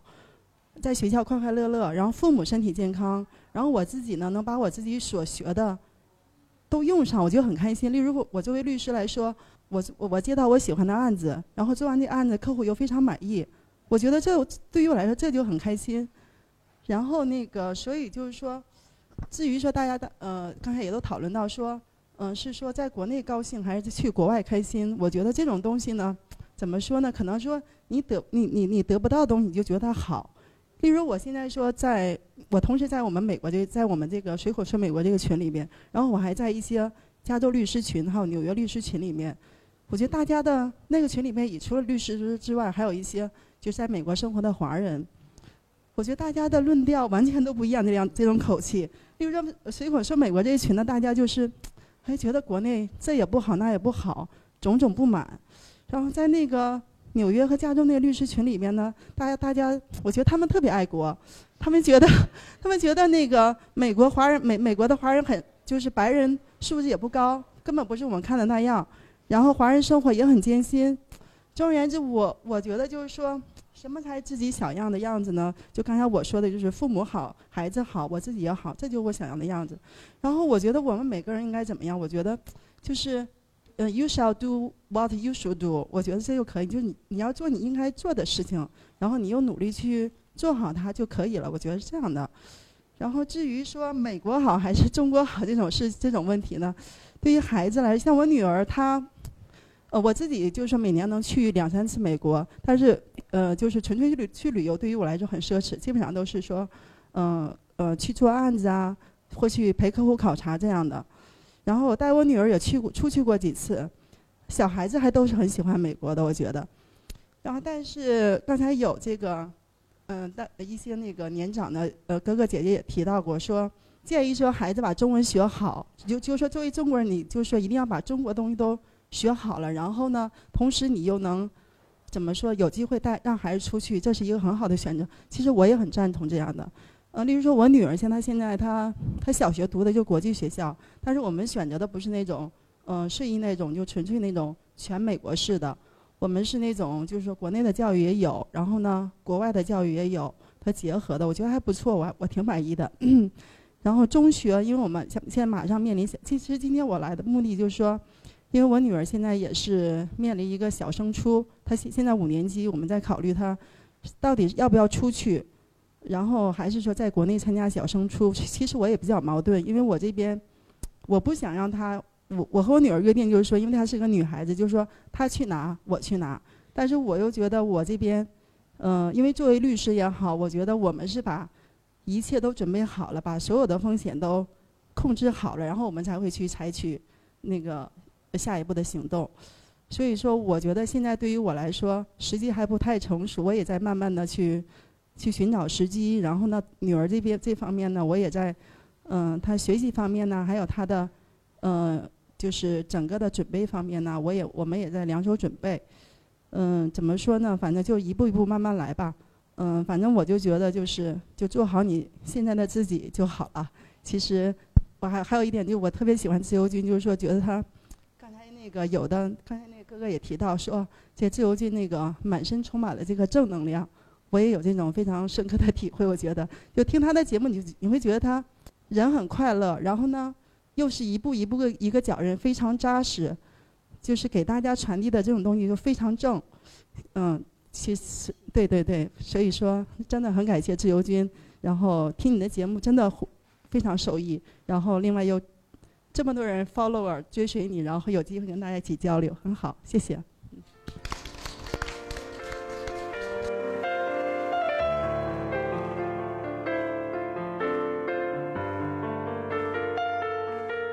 随口说美国移民专辑是一个一步一步指导你实现美国梦的更加专业的一个专辑。现在在我的名字下分为专辑版和单集版，大家也可以在喜马拉雅上搜寻“随口说美国移民专辑”，你就会找到这两个专辑。相同的内容，不同的付费方式，欢迎点击。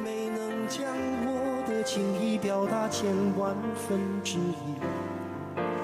为了这个遗憾，我在夜里想了又想，不肯睡去。呃，最后一位是 V O，呃、终于轮到我了，不是我这压轴是吧？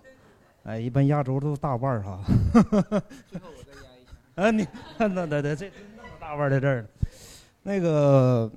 我是我我说的东西，听大家说完这么多这些各种理念、各种话题太多，我不其实本来本想我自己简单自我介绍一下就就完了，但是听大家说了这么多话题，我一我那脑子里闪现的东西太多了，就是接想接大家的话题，谈的东西太多了。我大概挑两个话题吧哈，就是一个喜欢的自己，作为喜欢自己，其实我觉得我听大家以后，我觉得好像不是说喜欢做自己，好像是想呃想成为，就是想把自己的孩子变成喜欢的自己。我我我觉得好像大家都是为了孩子，还最终其实好像很多概念不是为了自己，不是完全是 myself 哈，都是还是为了孩子这个这个这个层面上来来讨论这个问题。所以说，我觉得这是这个呃两个概念。我觉得小孩这个东西，我觉得不管是他在中国也好，在美国也好，我觉得他是要嗯，最终他要成才，他要培养出对社会、对整个呃人类这个有贡献、有作用，然后对社会要做要培养出有责任的人。我觉得这个不管是在哪个国家生活哈，我觉得你要是是一个没有对社会、没有对呃人类有有贡献的人，就是你没有一个责任，就是你，所以说我的意思就是说你要对社会有贡献，这个我觉得是最重要的。呃，至于自己怎么说呀？呃，可能我因为我我自我介绍一下哈，我是内蒙古，来自内蒙古的，然后我的大学是在北京，然后我学的是音乐专业，我大学学的音乐专业，然后其实我的家庭背景有渊源的，就是要出国去美国，因为我的哥哥他在他是八九学潮那一波的人，他在他已经他的小孩是 A B C 三个小孩都是 A B C，他全部呃，而且三个小孩基本都是最小的已经也高中毕业了，呃，而且他的二女儿是在今年考了那个西北大学的这个呃音乐专呃音乐钢琴考考上这个这个这个本科这个专业了，所以说受他的影响，我那时候很小啊，我那时候才十岁啊，我年龄相差很大，他是一方面影响我，呃，还有一个我本身我自己从小可能，呃，我比较喜欢西洋的东西，我喜欢，呃，从小接触一些，呃，比如呃引进的美国的大片啊，或者是因为从小的熏陶和家庭的因素吧，就是比较喜欢那个西洋的东西，所以我这小小的时候就有一种引有一种引子，就是想对于国外的东西特别向往，不管是美国、欧洲也好。但是天不人愿，这个这个到现在我是都没出过国门，没招儿，这这这实在是我觉得是命的问题哈。呃，我大学毕业进了一个音乐团体，然后我自己也有乐队，做了几年吧，在这个行业里，呃，什么杨坤呐、这些都是我哥们儿哈，都是都都都比较熟了，因为我们毕竟也是一个家乡的，我们对门父母都天天打麻将，都反正都比较认识啊，没办法，都包头的吧，我这个是内蒙古包头市的。然后我这个，因为我的人生是一个多有点多变的人生，怎么说？我这是比较计划赶不上变化哈。我在我很有抱负、很有理想的时候，因为我的理想是就是真正想当一名歌唱家，呃，想走那个阎维文呐、反正现在所谓的一些明星的那种路子哈，想想走那种比较有点有点理想吧那种的。但是有些现实的问题确实是理理想很骨感，现呃理想很很美好，现实很骨感。呃呃，因为有个最重要的原因就是我父亲在我最需要他的时候，他离开了我，呃，所以这个对我人生影响是最大的。然后当时我就实在不想在北京待着了，然后我就以呃那个时候我认识了我的现在的老婆哈，呃有一个契机就去了南下，呃到了广州，我们就从一个完全不知、完全不懂的一个领域到了另外一个领域。我开了一家服装公司，在广州做了十年吧。呃，去年是呃把就是呃各个方面吧，可能公呃整个大行情不好啊，呃我就把公司给呃卖掉了。然后我现在就是回到北京，还有我老婆的家里，我老婆是重庆的哈，呃，开了一个呃少儿艺术培训中心学校，然后在北京我是做了一个机器人的学校，开了一家，呃，叫马库，不知道你们应该有小孩的不知道了解没有？呃，马库的那个哪个区都有，我这个是开在那个呃朝阳，所以说我这个经历就是太多变了。因为我我我这个契机能跟大家坐在一起，也是也是昨今天我是早上我是看那个大家群里面，因为昨天我知道你们自由军来，我我因为我才加入这个群，我一看哎他在北京，我说因为我听了你的节目听了小一年吧，我就没想到你能来，我说太巧了，因为我才从重庆回来，我一我一年没在没在北京基本，然后刚回来，然后哎我说真好巧，我说但是昨天已经没有名额了，然后今天我不知道今天还有，我一看今天早上一看，哦还有是那个 Daisy 姐哈，反正我赶紧我说我赶紧问一下 Daisy 姐有没有这机会，她说还有一个名额，哎我赶紧吧，我说我说这这还是很幸运的哈，呃不是压轴的，一般的心理压力比较大是吧？唱唱首歌啊。不有有有那么一首好听，这个说的说的不如唱的好是吧？对，音乐显得特别好。要不我给大家来一首，唱唱一首高大上一点的吧，那个怕我了的我太阳啊，不知道，因为我觉得这个有气氛哈，给大家唱一首我太阳吧，哎，好久没唱了，好久没唱了。Che bella cosa una giornata sole N'aria serena do- dopo la tempesta Pennania flesta, pareciana flesta, che bella cosa diurna de sole,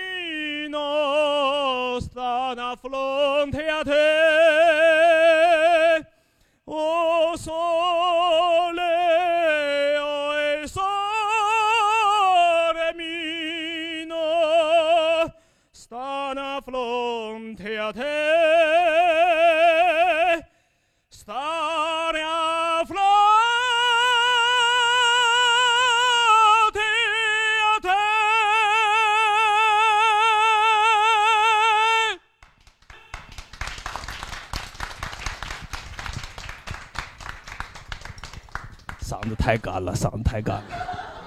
见笑了，见笑了，见笑了，好久没唱了，几十年没唱了啊，十年没唱了。还是感谢大家有这个缘分能聚在一起，呃，自由军歌能提供这个平台，让大家结识了这么多朋友。嗯、确实人生在世哈，大家在一起能坐在一起，结识朋友都是一种缘分，啊，都是一种缘分。我这个人有点也也有点那个佛，就是呃，有点信佛，这别别别，都都都说了，都都在今天这个高兴高兴，确实高兴。那就真正的大腕儿，有请。好，终于终于轮到我了啊！其实刚才大家聊的过程当中，我很想插话，就是因为大家聊的这个话题呀、每一个话题都太好了，其实我都想发挥一下，但是喜欢就会放肆，但是爱就是克制，然后就一直在克制的，嗯，呃，其实就是今天的这个话题哈、这个刚才那位大姐说，这个可能会谈一些很技术类的啊话题，呃，但结果呢，谈成这种情感类的 话题，呃，这是必然的哈。其实很多人喜欢我这个节目，我很深刻的知道，他们是听懂了内容背后的东西。就有些东西我我我没有在呃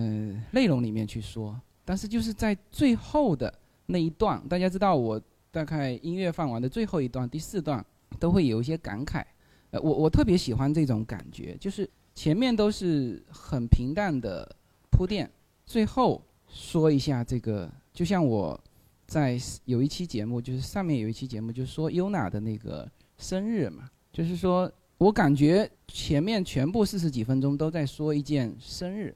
但实际上呢，我是在说一个家庭的记忆对孩子有多重要。啊，这个我非常喜欢憨豆先生的有一个电影叫做《憨豆先生的大灾难》，啊大家可以去看一下那一篇，整个过程都在逗笑、搞笑，但是最后憨豆先生评论那幅画的时候，那个是电影的精髓啊，所以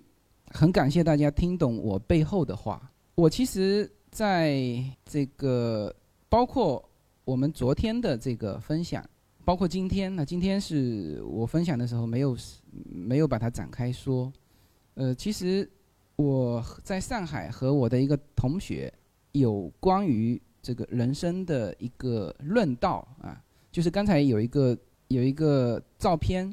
呃，坐在那个对蒲团上。其实我跟他有一个这个这个这个论道，这个论道实际实际上是一个什么呢？实际上是一个国学的精髓和一个人生经历过程当中总结的一个大白话的一个就是 PK，也不能叫 PK 吧，就是大家互相交流。就是他用他是儒释道嘛，他那个国学是儒释道，就是学到的东西。那么其实和我通过自己生活，通过自己游走这个行走世界各地，通过自己的一些突破一些困难，或者说摔的一些跤，总结出来的东西，其实殊途同归是一样的。其实什么呢？就是我听得出大家有的时候还会有很多纠结，还会有很多比较，比如说这个这个叫平行空间嘛，是吧？就是你会一直去比较，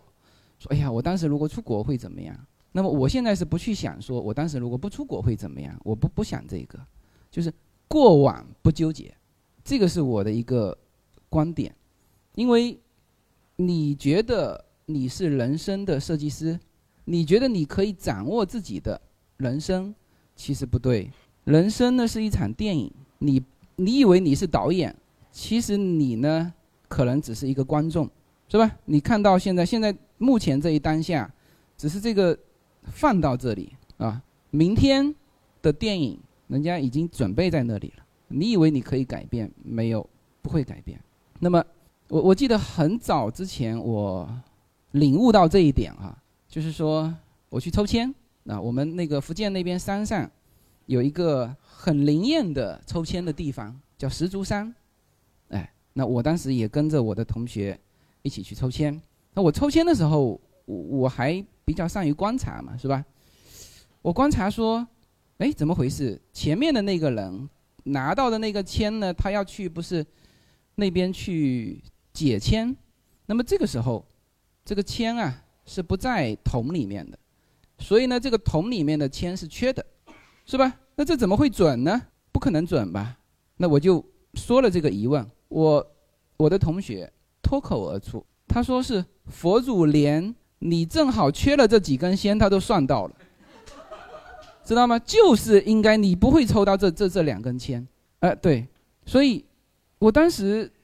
就是他的这种说法，我一直记着。然后呢，在自己生命当中很多的时候，我都会想起这个话。是吧？就是这个话的目的是在于你说，在于说这个人生不纠结，这个是第一个我自己的感悟哈。第二呢，人生前面是有轨迹啊，这个轨迹你是改变不了的啊。但是你自己呀，通过一些领悟，会感觉到自己有改变，就自己有改变，就是说不是说你能改变你今后的人生，但是你自己会有改变啊。原来认识不到这一点，现在认识到了，这就是改变。然后呢，其实我们都在学习啊，现在新的东西越来越多。呃，其实世界是不停的在变化。有的时候我们会感觉我们很努力的在学习，但是呢，好像这个新的东西啊跑的还是非常快。那么，所以这个时候呢，我觉得很重要的就是说你自己是被动的还是主动的啊？比如说这个世界在变化，你去被动的去去变化，还是说你你自己想的非常清楚，说哎我要。怎么做？因为很复杂这个世界哈。首先，你如果用大一统的思想去想，每个人都是一个方向，那这里面当然会会有一些东西你想不明白。但是这个世界非常复杂，每个人有自己的方向。你跑成这样也是对的，跑成那样其实也是对的啊。就平行空间啊，你不用去说，呃，我是我当年是出国好啊，还是留下来好？就是你现在这个当下的这个状态是最好。我也。曾经想过这个移民不移民的这个事情，后来我听我我其实是驳斥那个罗胖的有一个节目，它里面有花了五五期时间聊了一个天下的概念，他认为的天下是，就他不让当当然不是他的观点，就所以说他的节目现在这个其实离自媒体慢慢有一些距离，它变成一个平台，他说的是别人的话，是吧？他花了五期时间，其实是为了卖那本书嘛。就是叫天下还是什么，反正里面提到一个天下的观点，就是他认为原来所谓的天下就是在中原那个地方，河南的那个地方。后来呢，慢慢慢慢大家都是抱着一个大一统的思想，不断的扩大、扩大、扩大，好，扩大到中国现在。然后接下去呢，他那个意思就是说，这种的形式会进一步扩大啊，是不是能够扩大到其他地方啊？那这个就复杂了。其实这个世界有很多种文明，我们一直在自己的这个文明里面啊，所以我们当然是希望这种文明这个能够，包括我，我也把中国的很多文化带出去。我包括我跟那个于建军说，我说为什么美国的整个西海岸就是主播啊出现说美国的那些主播都在西海岸，是因为我在西海岸。每一个跟我见过面的人，就是很多主播哈，很多说美国的主播都是跟我见过面的。跟我聊完一个月之后，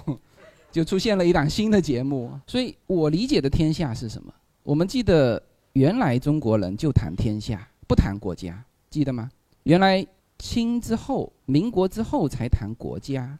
因为那个我们发现了列强嘛，终于有比我们强的了，是吧？啊，那个时候就不谈天下了，直到搞不定那一帮人，没有天下的概念，就那个时候就搞不定。那现在又重拾大国信心啊，终于有人喊出了一个天下的口号，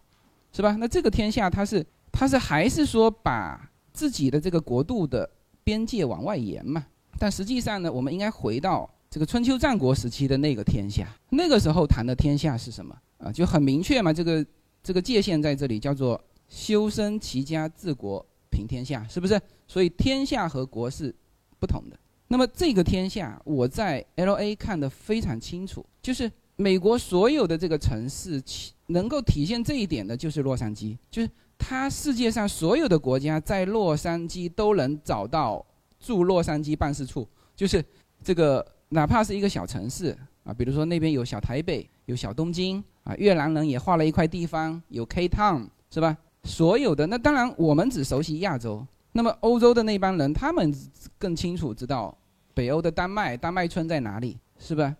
这就是天下。然后天下要怎么怎么过哈、我觉得现在 L A 的情况挺好的，就是我想吃日餐的时候，我就去小东京那边；我我想吃韩国的这个烤肉，我就去 K Town，是吧？也有很好的西餐。这我想取什么东西是最好的，我去那边去取，这是天下。孩子的教育好，我们就把孩子放到美国去。我想回来和大家见面，有这么多的人，洛杉矶见不到这么多人，我就回来，有什么不对吗？没有什么不对啊。我我们能够做到的，就不用去讨论这个边界。如果你有这个，这里不合适用自信哈，就不是说我们有了什么什么资本，我们才能做到这样。但是你首先意识上你要做到这样啊。以前就是啊，你为什么会买一个奶粉会去跨洋去买？那就是这样啊。你取那个这个天下这个世界给到你最好的东西嘛，你有能力你就去取嘛，是吧？这里面没有什么爱国不爱国的界限，是吧？哦，你有一张绿卡你就不爱国，就是我们这个群体现在呢，就是慢慢在壮大。随着这个随口说美国啊，随着上海听友会的这个现场的播出，我也看到了很多的评论啊，说你们这帮人是吧，是中国发展的既得利益者是吧？然后呢，又又跑到美国去生活啊，你们有这么大的能量，你们这么优秀，为什么不改变中国？这是我们今后这个群体会一直面面临的问题啊。但是我是觉得说，你要这样思考也没问题。但是我有我的思考，我抱的就是春秋时候的天下观，是吧？无论哪一个国家，他都可以用其他国家的人才。你去看这个春秋后期，是吧？秦国他用了多少个国家的人才？有问题吗？没有问题。人才自由流动，资金自由流动，资源自由流动，这个是以后的一个一个方向啊。这个是天下。好，你有的边界在哪里呢？在自己身上，在自己身上。首先，你观念上，因为我原来说过一期叫做“移民先移你的价值观”，这个我刚才很认同刚才说的哈，就是就是这样子，就是说你一自己思想上一些东西先要改变，然后你再出去，你就不纠结。你如果自己思想上的一些东西，我在 L A 看过很多的人还是原来的思路，就是说他如果去去餐厅吃饭，这个餐厅很火嘛，要排队嘛，他就觉得自己他不想排队啊，进进进那个餐厅就要进包厢，因为你知道好的那个西餐厅或者好的就算中餐馆，它也是它没有包厢的，就是那样子，大家都坐在大厅里面吃啊。但是它如果还有这种叫做大厅和包厢的这种这种差异化，心里有这个差异化，他觉得他应该进包厢，那么他的这价值观其实还是没有改变，是吧？所以这个就是我说的，就是突破，其实边界在自己，在自己。那么我其实现在想起来哈，应该是印证了当时移民的时候的那个我一个朋友跟我说过的话。我那时候移民的时候，其实是有一阵子是很不适应啊，就是说一出去，包括刚才说的要去洗碗啊，还要去什么，就是放弃中国的一切，出去的那一下就很不适应了。因为两头跑的时候，其实我还好，你知道吗？我其实过的我过的生活跟以前没有不一样，叶子过的生活跟以前也没有不一样。他原来在福州就带孩子嘛，去 L A 也是带孩子，有不一样吗？父母当时早期也是过去照顾他，我照样反正在国内跑。后来呢，就是不能这样子一直两地分居嘛，后来我就出去，就出去的那一下反而是最不适应的，是吧？这个时候就很现实嘛，这块网就在这里，是你洗还是我洗呢？是吧？这是很现实的事情。好，那那就是那阵子很很不适应。那很好，好在就是说当时还是叶子的闺蜜跟我说了一句话，就那句话支撑我度过了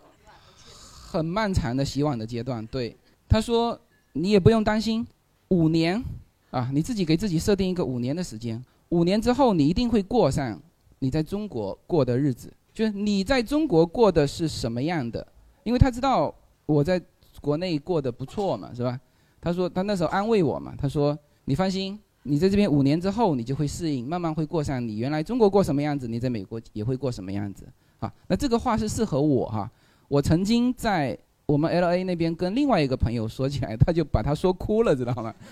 因为他原来在中国过得很差的日子，就是这个这个憋着一口劲，费了无数的牺牲出去想改变的，然后我还我。我非常诚恳地安慰他，我说：“你放心，五年之后你一定会过上中国该过的日子。”他他直接哭了。所以我觉得，呃，就是说，没有什么大道理。我呢，其实也没有去特别的去钻研一些这种宗教的东西，因为我好像对各种宗教我都能接受，我都能。我妈是基督徒，很虔诚的基督徒，他就告诉我，他说：“你现在做的这么好。”啊，都是我祈祷出来的，是吧？都是主在帮我们，我也接受啊，是吧？然后呢，其实我对佛教的思想，我也有自己的这个这个这个认识，就是我很认同佛教的思想。其实佛还是很宽容的，很多宗教它都有很强的排斥性，是吧？比如说我妈经常说的，说如果你不信主，死后要下地狱的，无论你做了多少的善事。你还是会下地狱，这是就是这样说的嘛，是吧？他说你在你哪怕一辈子做尽坏事，丧尽天良，但是最后一刻你信主了，就可以去天堂。然后后来我想明白了，因为这个天堂啊是主造的，是不是？哎，对，是主造的，就别的宗教进不去，这是他的领地。哎，我我觉得应该是这样理解，就是对于各种宗教，我包括在新疆的时候。我也跟那个穆斯林去聊嘛，哎，其实就是他们总结的一套东西，和我自己摸爬滚打在生活当中总结到的这个东西，其实最后是殊途同归。那么我呢是，呃，对于目前的这个当下，我其实表现的还是比较淡然。就今天非常高兴，大家能够聚在这里，有这么一次思想的交流。但是呢，如果没有也没关系啊，这就像我在。和那个我的高中同学在那个坐而论道的时候说的，我说我其实回想起来，我人生做过很多事情哈，也很多事情很值得说啊，但是我是觉得到现在为止，我觉得可能说起来最有意义的就是我开了这个随口说美国，那么这个事情让我能够把我自己的一些优点能够这个综合进去展现出来。而且现在看起来是蛮好的一种状态啊，但是呢，如果随口说美国哪一天被停播了，没有了，我也能接受，也无所谓。这个就是我现在的一个状态，就是当下是很好的，但是呢，明天如果不好，没关系，我们把它过好来啊。这就是叫经历了很多事情之后，就会知道那个无常两个字，你不可改变的，你当然会去。会去努力去做一些事情，但是当做不到的时候，你也要接受它啊！这就是我可能如果能够回应刚才的一些话里面，我最想说的就是这一点。我是这样子，这一次肯定不行了，北上广深福州啊，这次就是就是这样了。那我现在很深刻的感觉得到，就是说线下活动。对于大家，其实对于我来说是很有意义的，很有意义的。因为这种思想的碰撞呢，让我又多了很多的内容。然后跟大家见面，互相的一些交流，有可能我们这个平台会做得更好。因为现在我们这个平台，大家不要小看自己啊，就是有的时候呢会说，哎，你这个能够做好自己就不错了，你还想什么改变世界啊？就是觉得讲改变世界这个话很荒谬啊。其实每一个人都是有可能改变世界、改变历史的呀，是吧？那我我有的时候也觉得有可能自己也无意当中做了一些事情。那因为很多人告诉我说，哎，我的一些思想改变了他。啊，包括重新创业啊，包括现在做了很多事情，所以我几乎每天都能够收到很多这种反馈回来的，就是改变。我在想，哎，我说不定我们也不要小看自己啊，说不定我们这个平台能够越做越大，因为这个团体、这个群体就是这几年诞生的。就以前是出去玩，跟国内没有没有联系了嘛，现在我们其实。出去玩就是我我说的那个，就是世界在心中嘛，我们还联系在一起嘛。就是现在的这种世界，就移动互联网哈，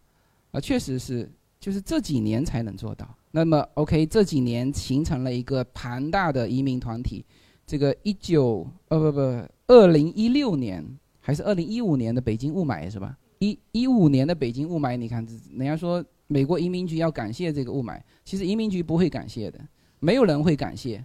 明白吗？呃，但是确实雾霾造成了这个群体啊，或者是其他的一些一些因素。那么这个群体是新成立的，那么恰恰我的随口说美国是慢慢的把这个群体啊给团结在一起。我自己也都感觉到，包括今天我们聊的时候，觉得昨天昨天在这里那个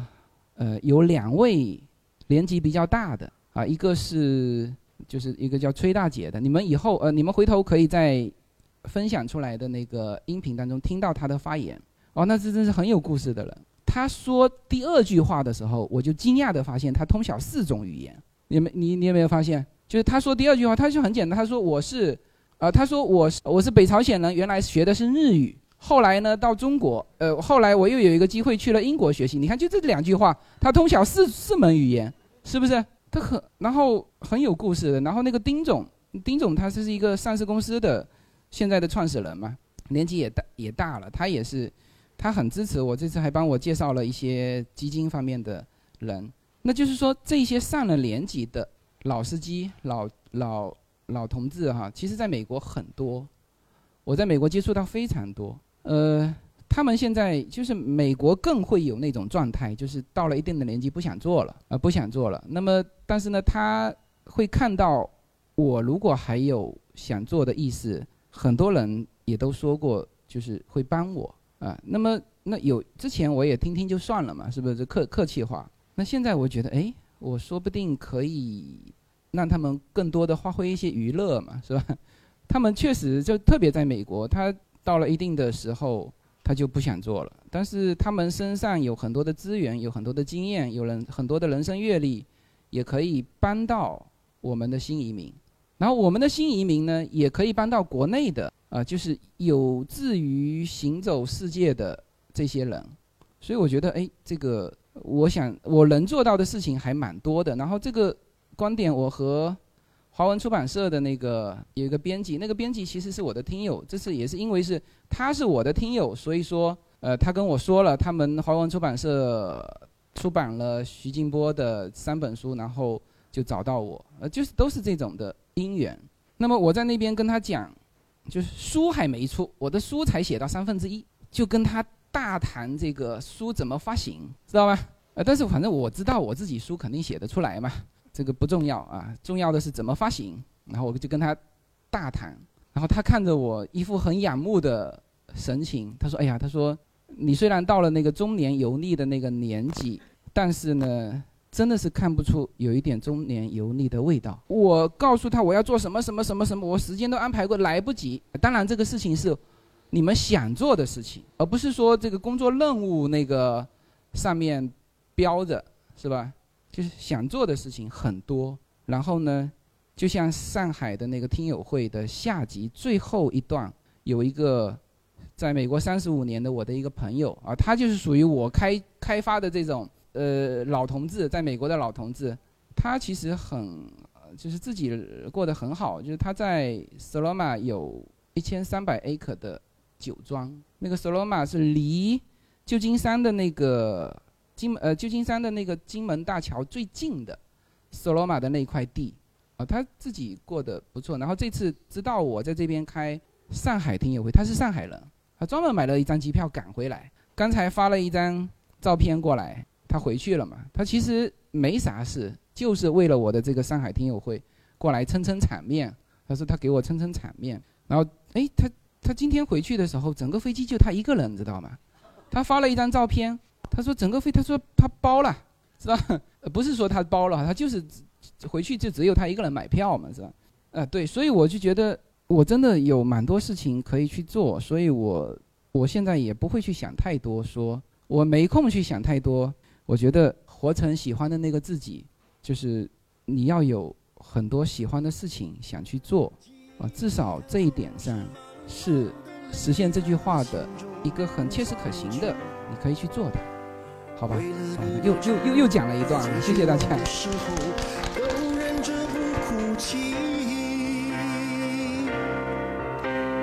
陌生的城市啊，熟悉的角落。也曾彼此安慰也曾相拥叹息不管将会面对什么样的结局在漫天风沙里望着你远去我竟悲伤得不能自己多盼能送君千里直到山穷水尽一生和你相依